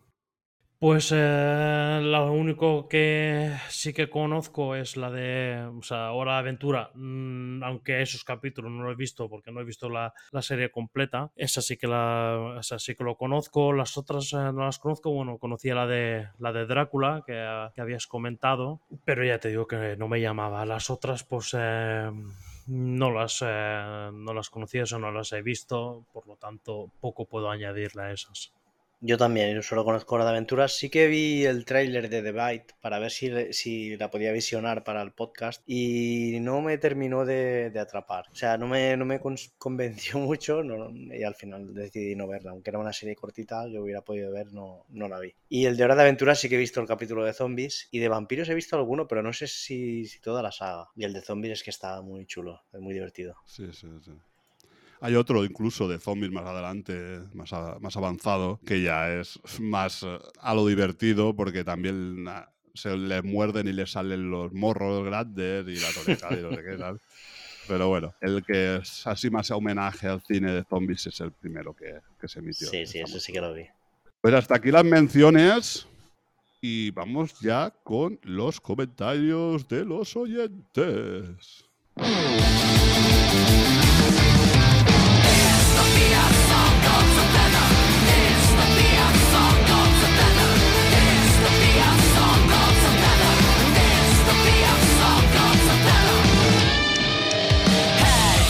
しバンバン狂わせクラシックな暮らしにメタモルフォーゼ。昔昔そのまた昔たった人類は食って眠って踊り笑って。はっきりのない苦痛ギリギリの社会やつ。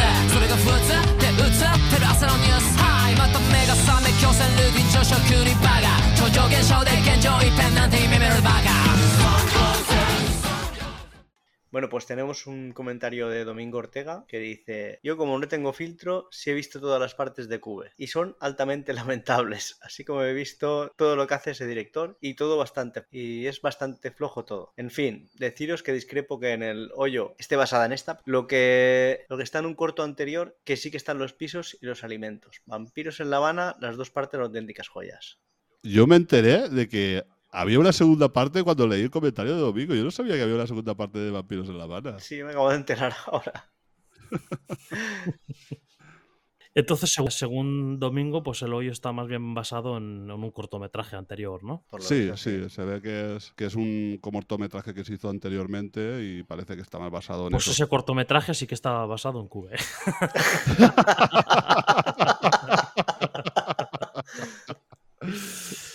Pues sí. A ver, no es igual, pero tiene una estructura parecida. Eh, Sí, claro, a ver, todo, todo son, em, es, eh, todo se mama uno de otro, o sea, eso, es- eso es así. Sí, sí. Pues Mira que te gusta mamar, ¿eh?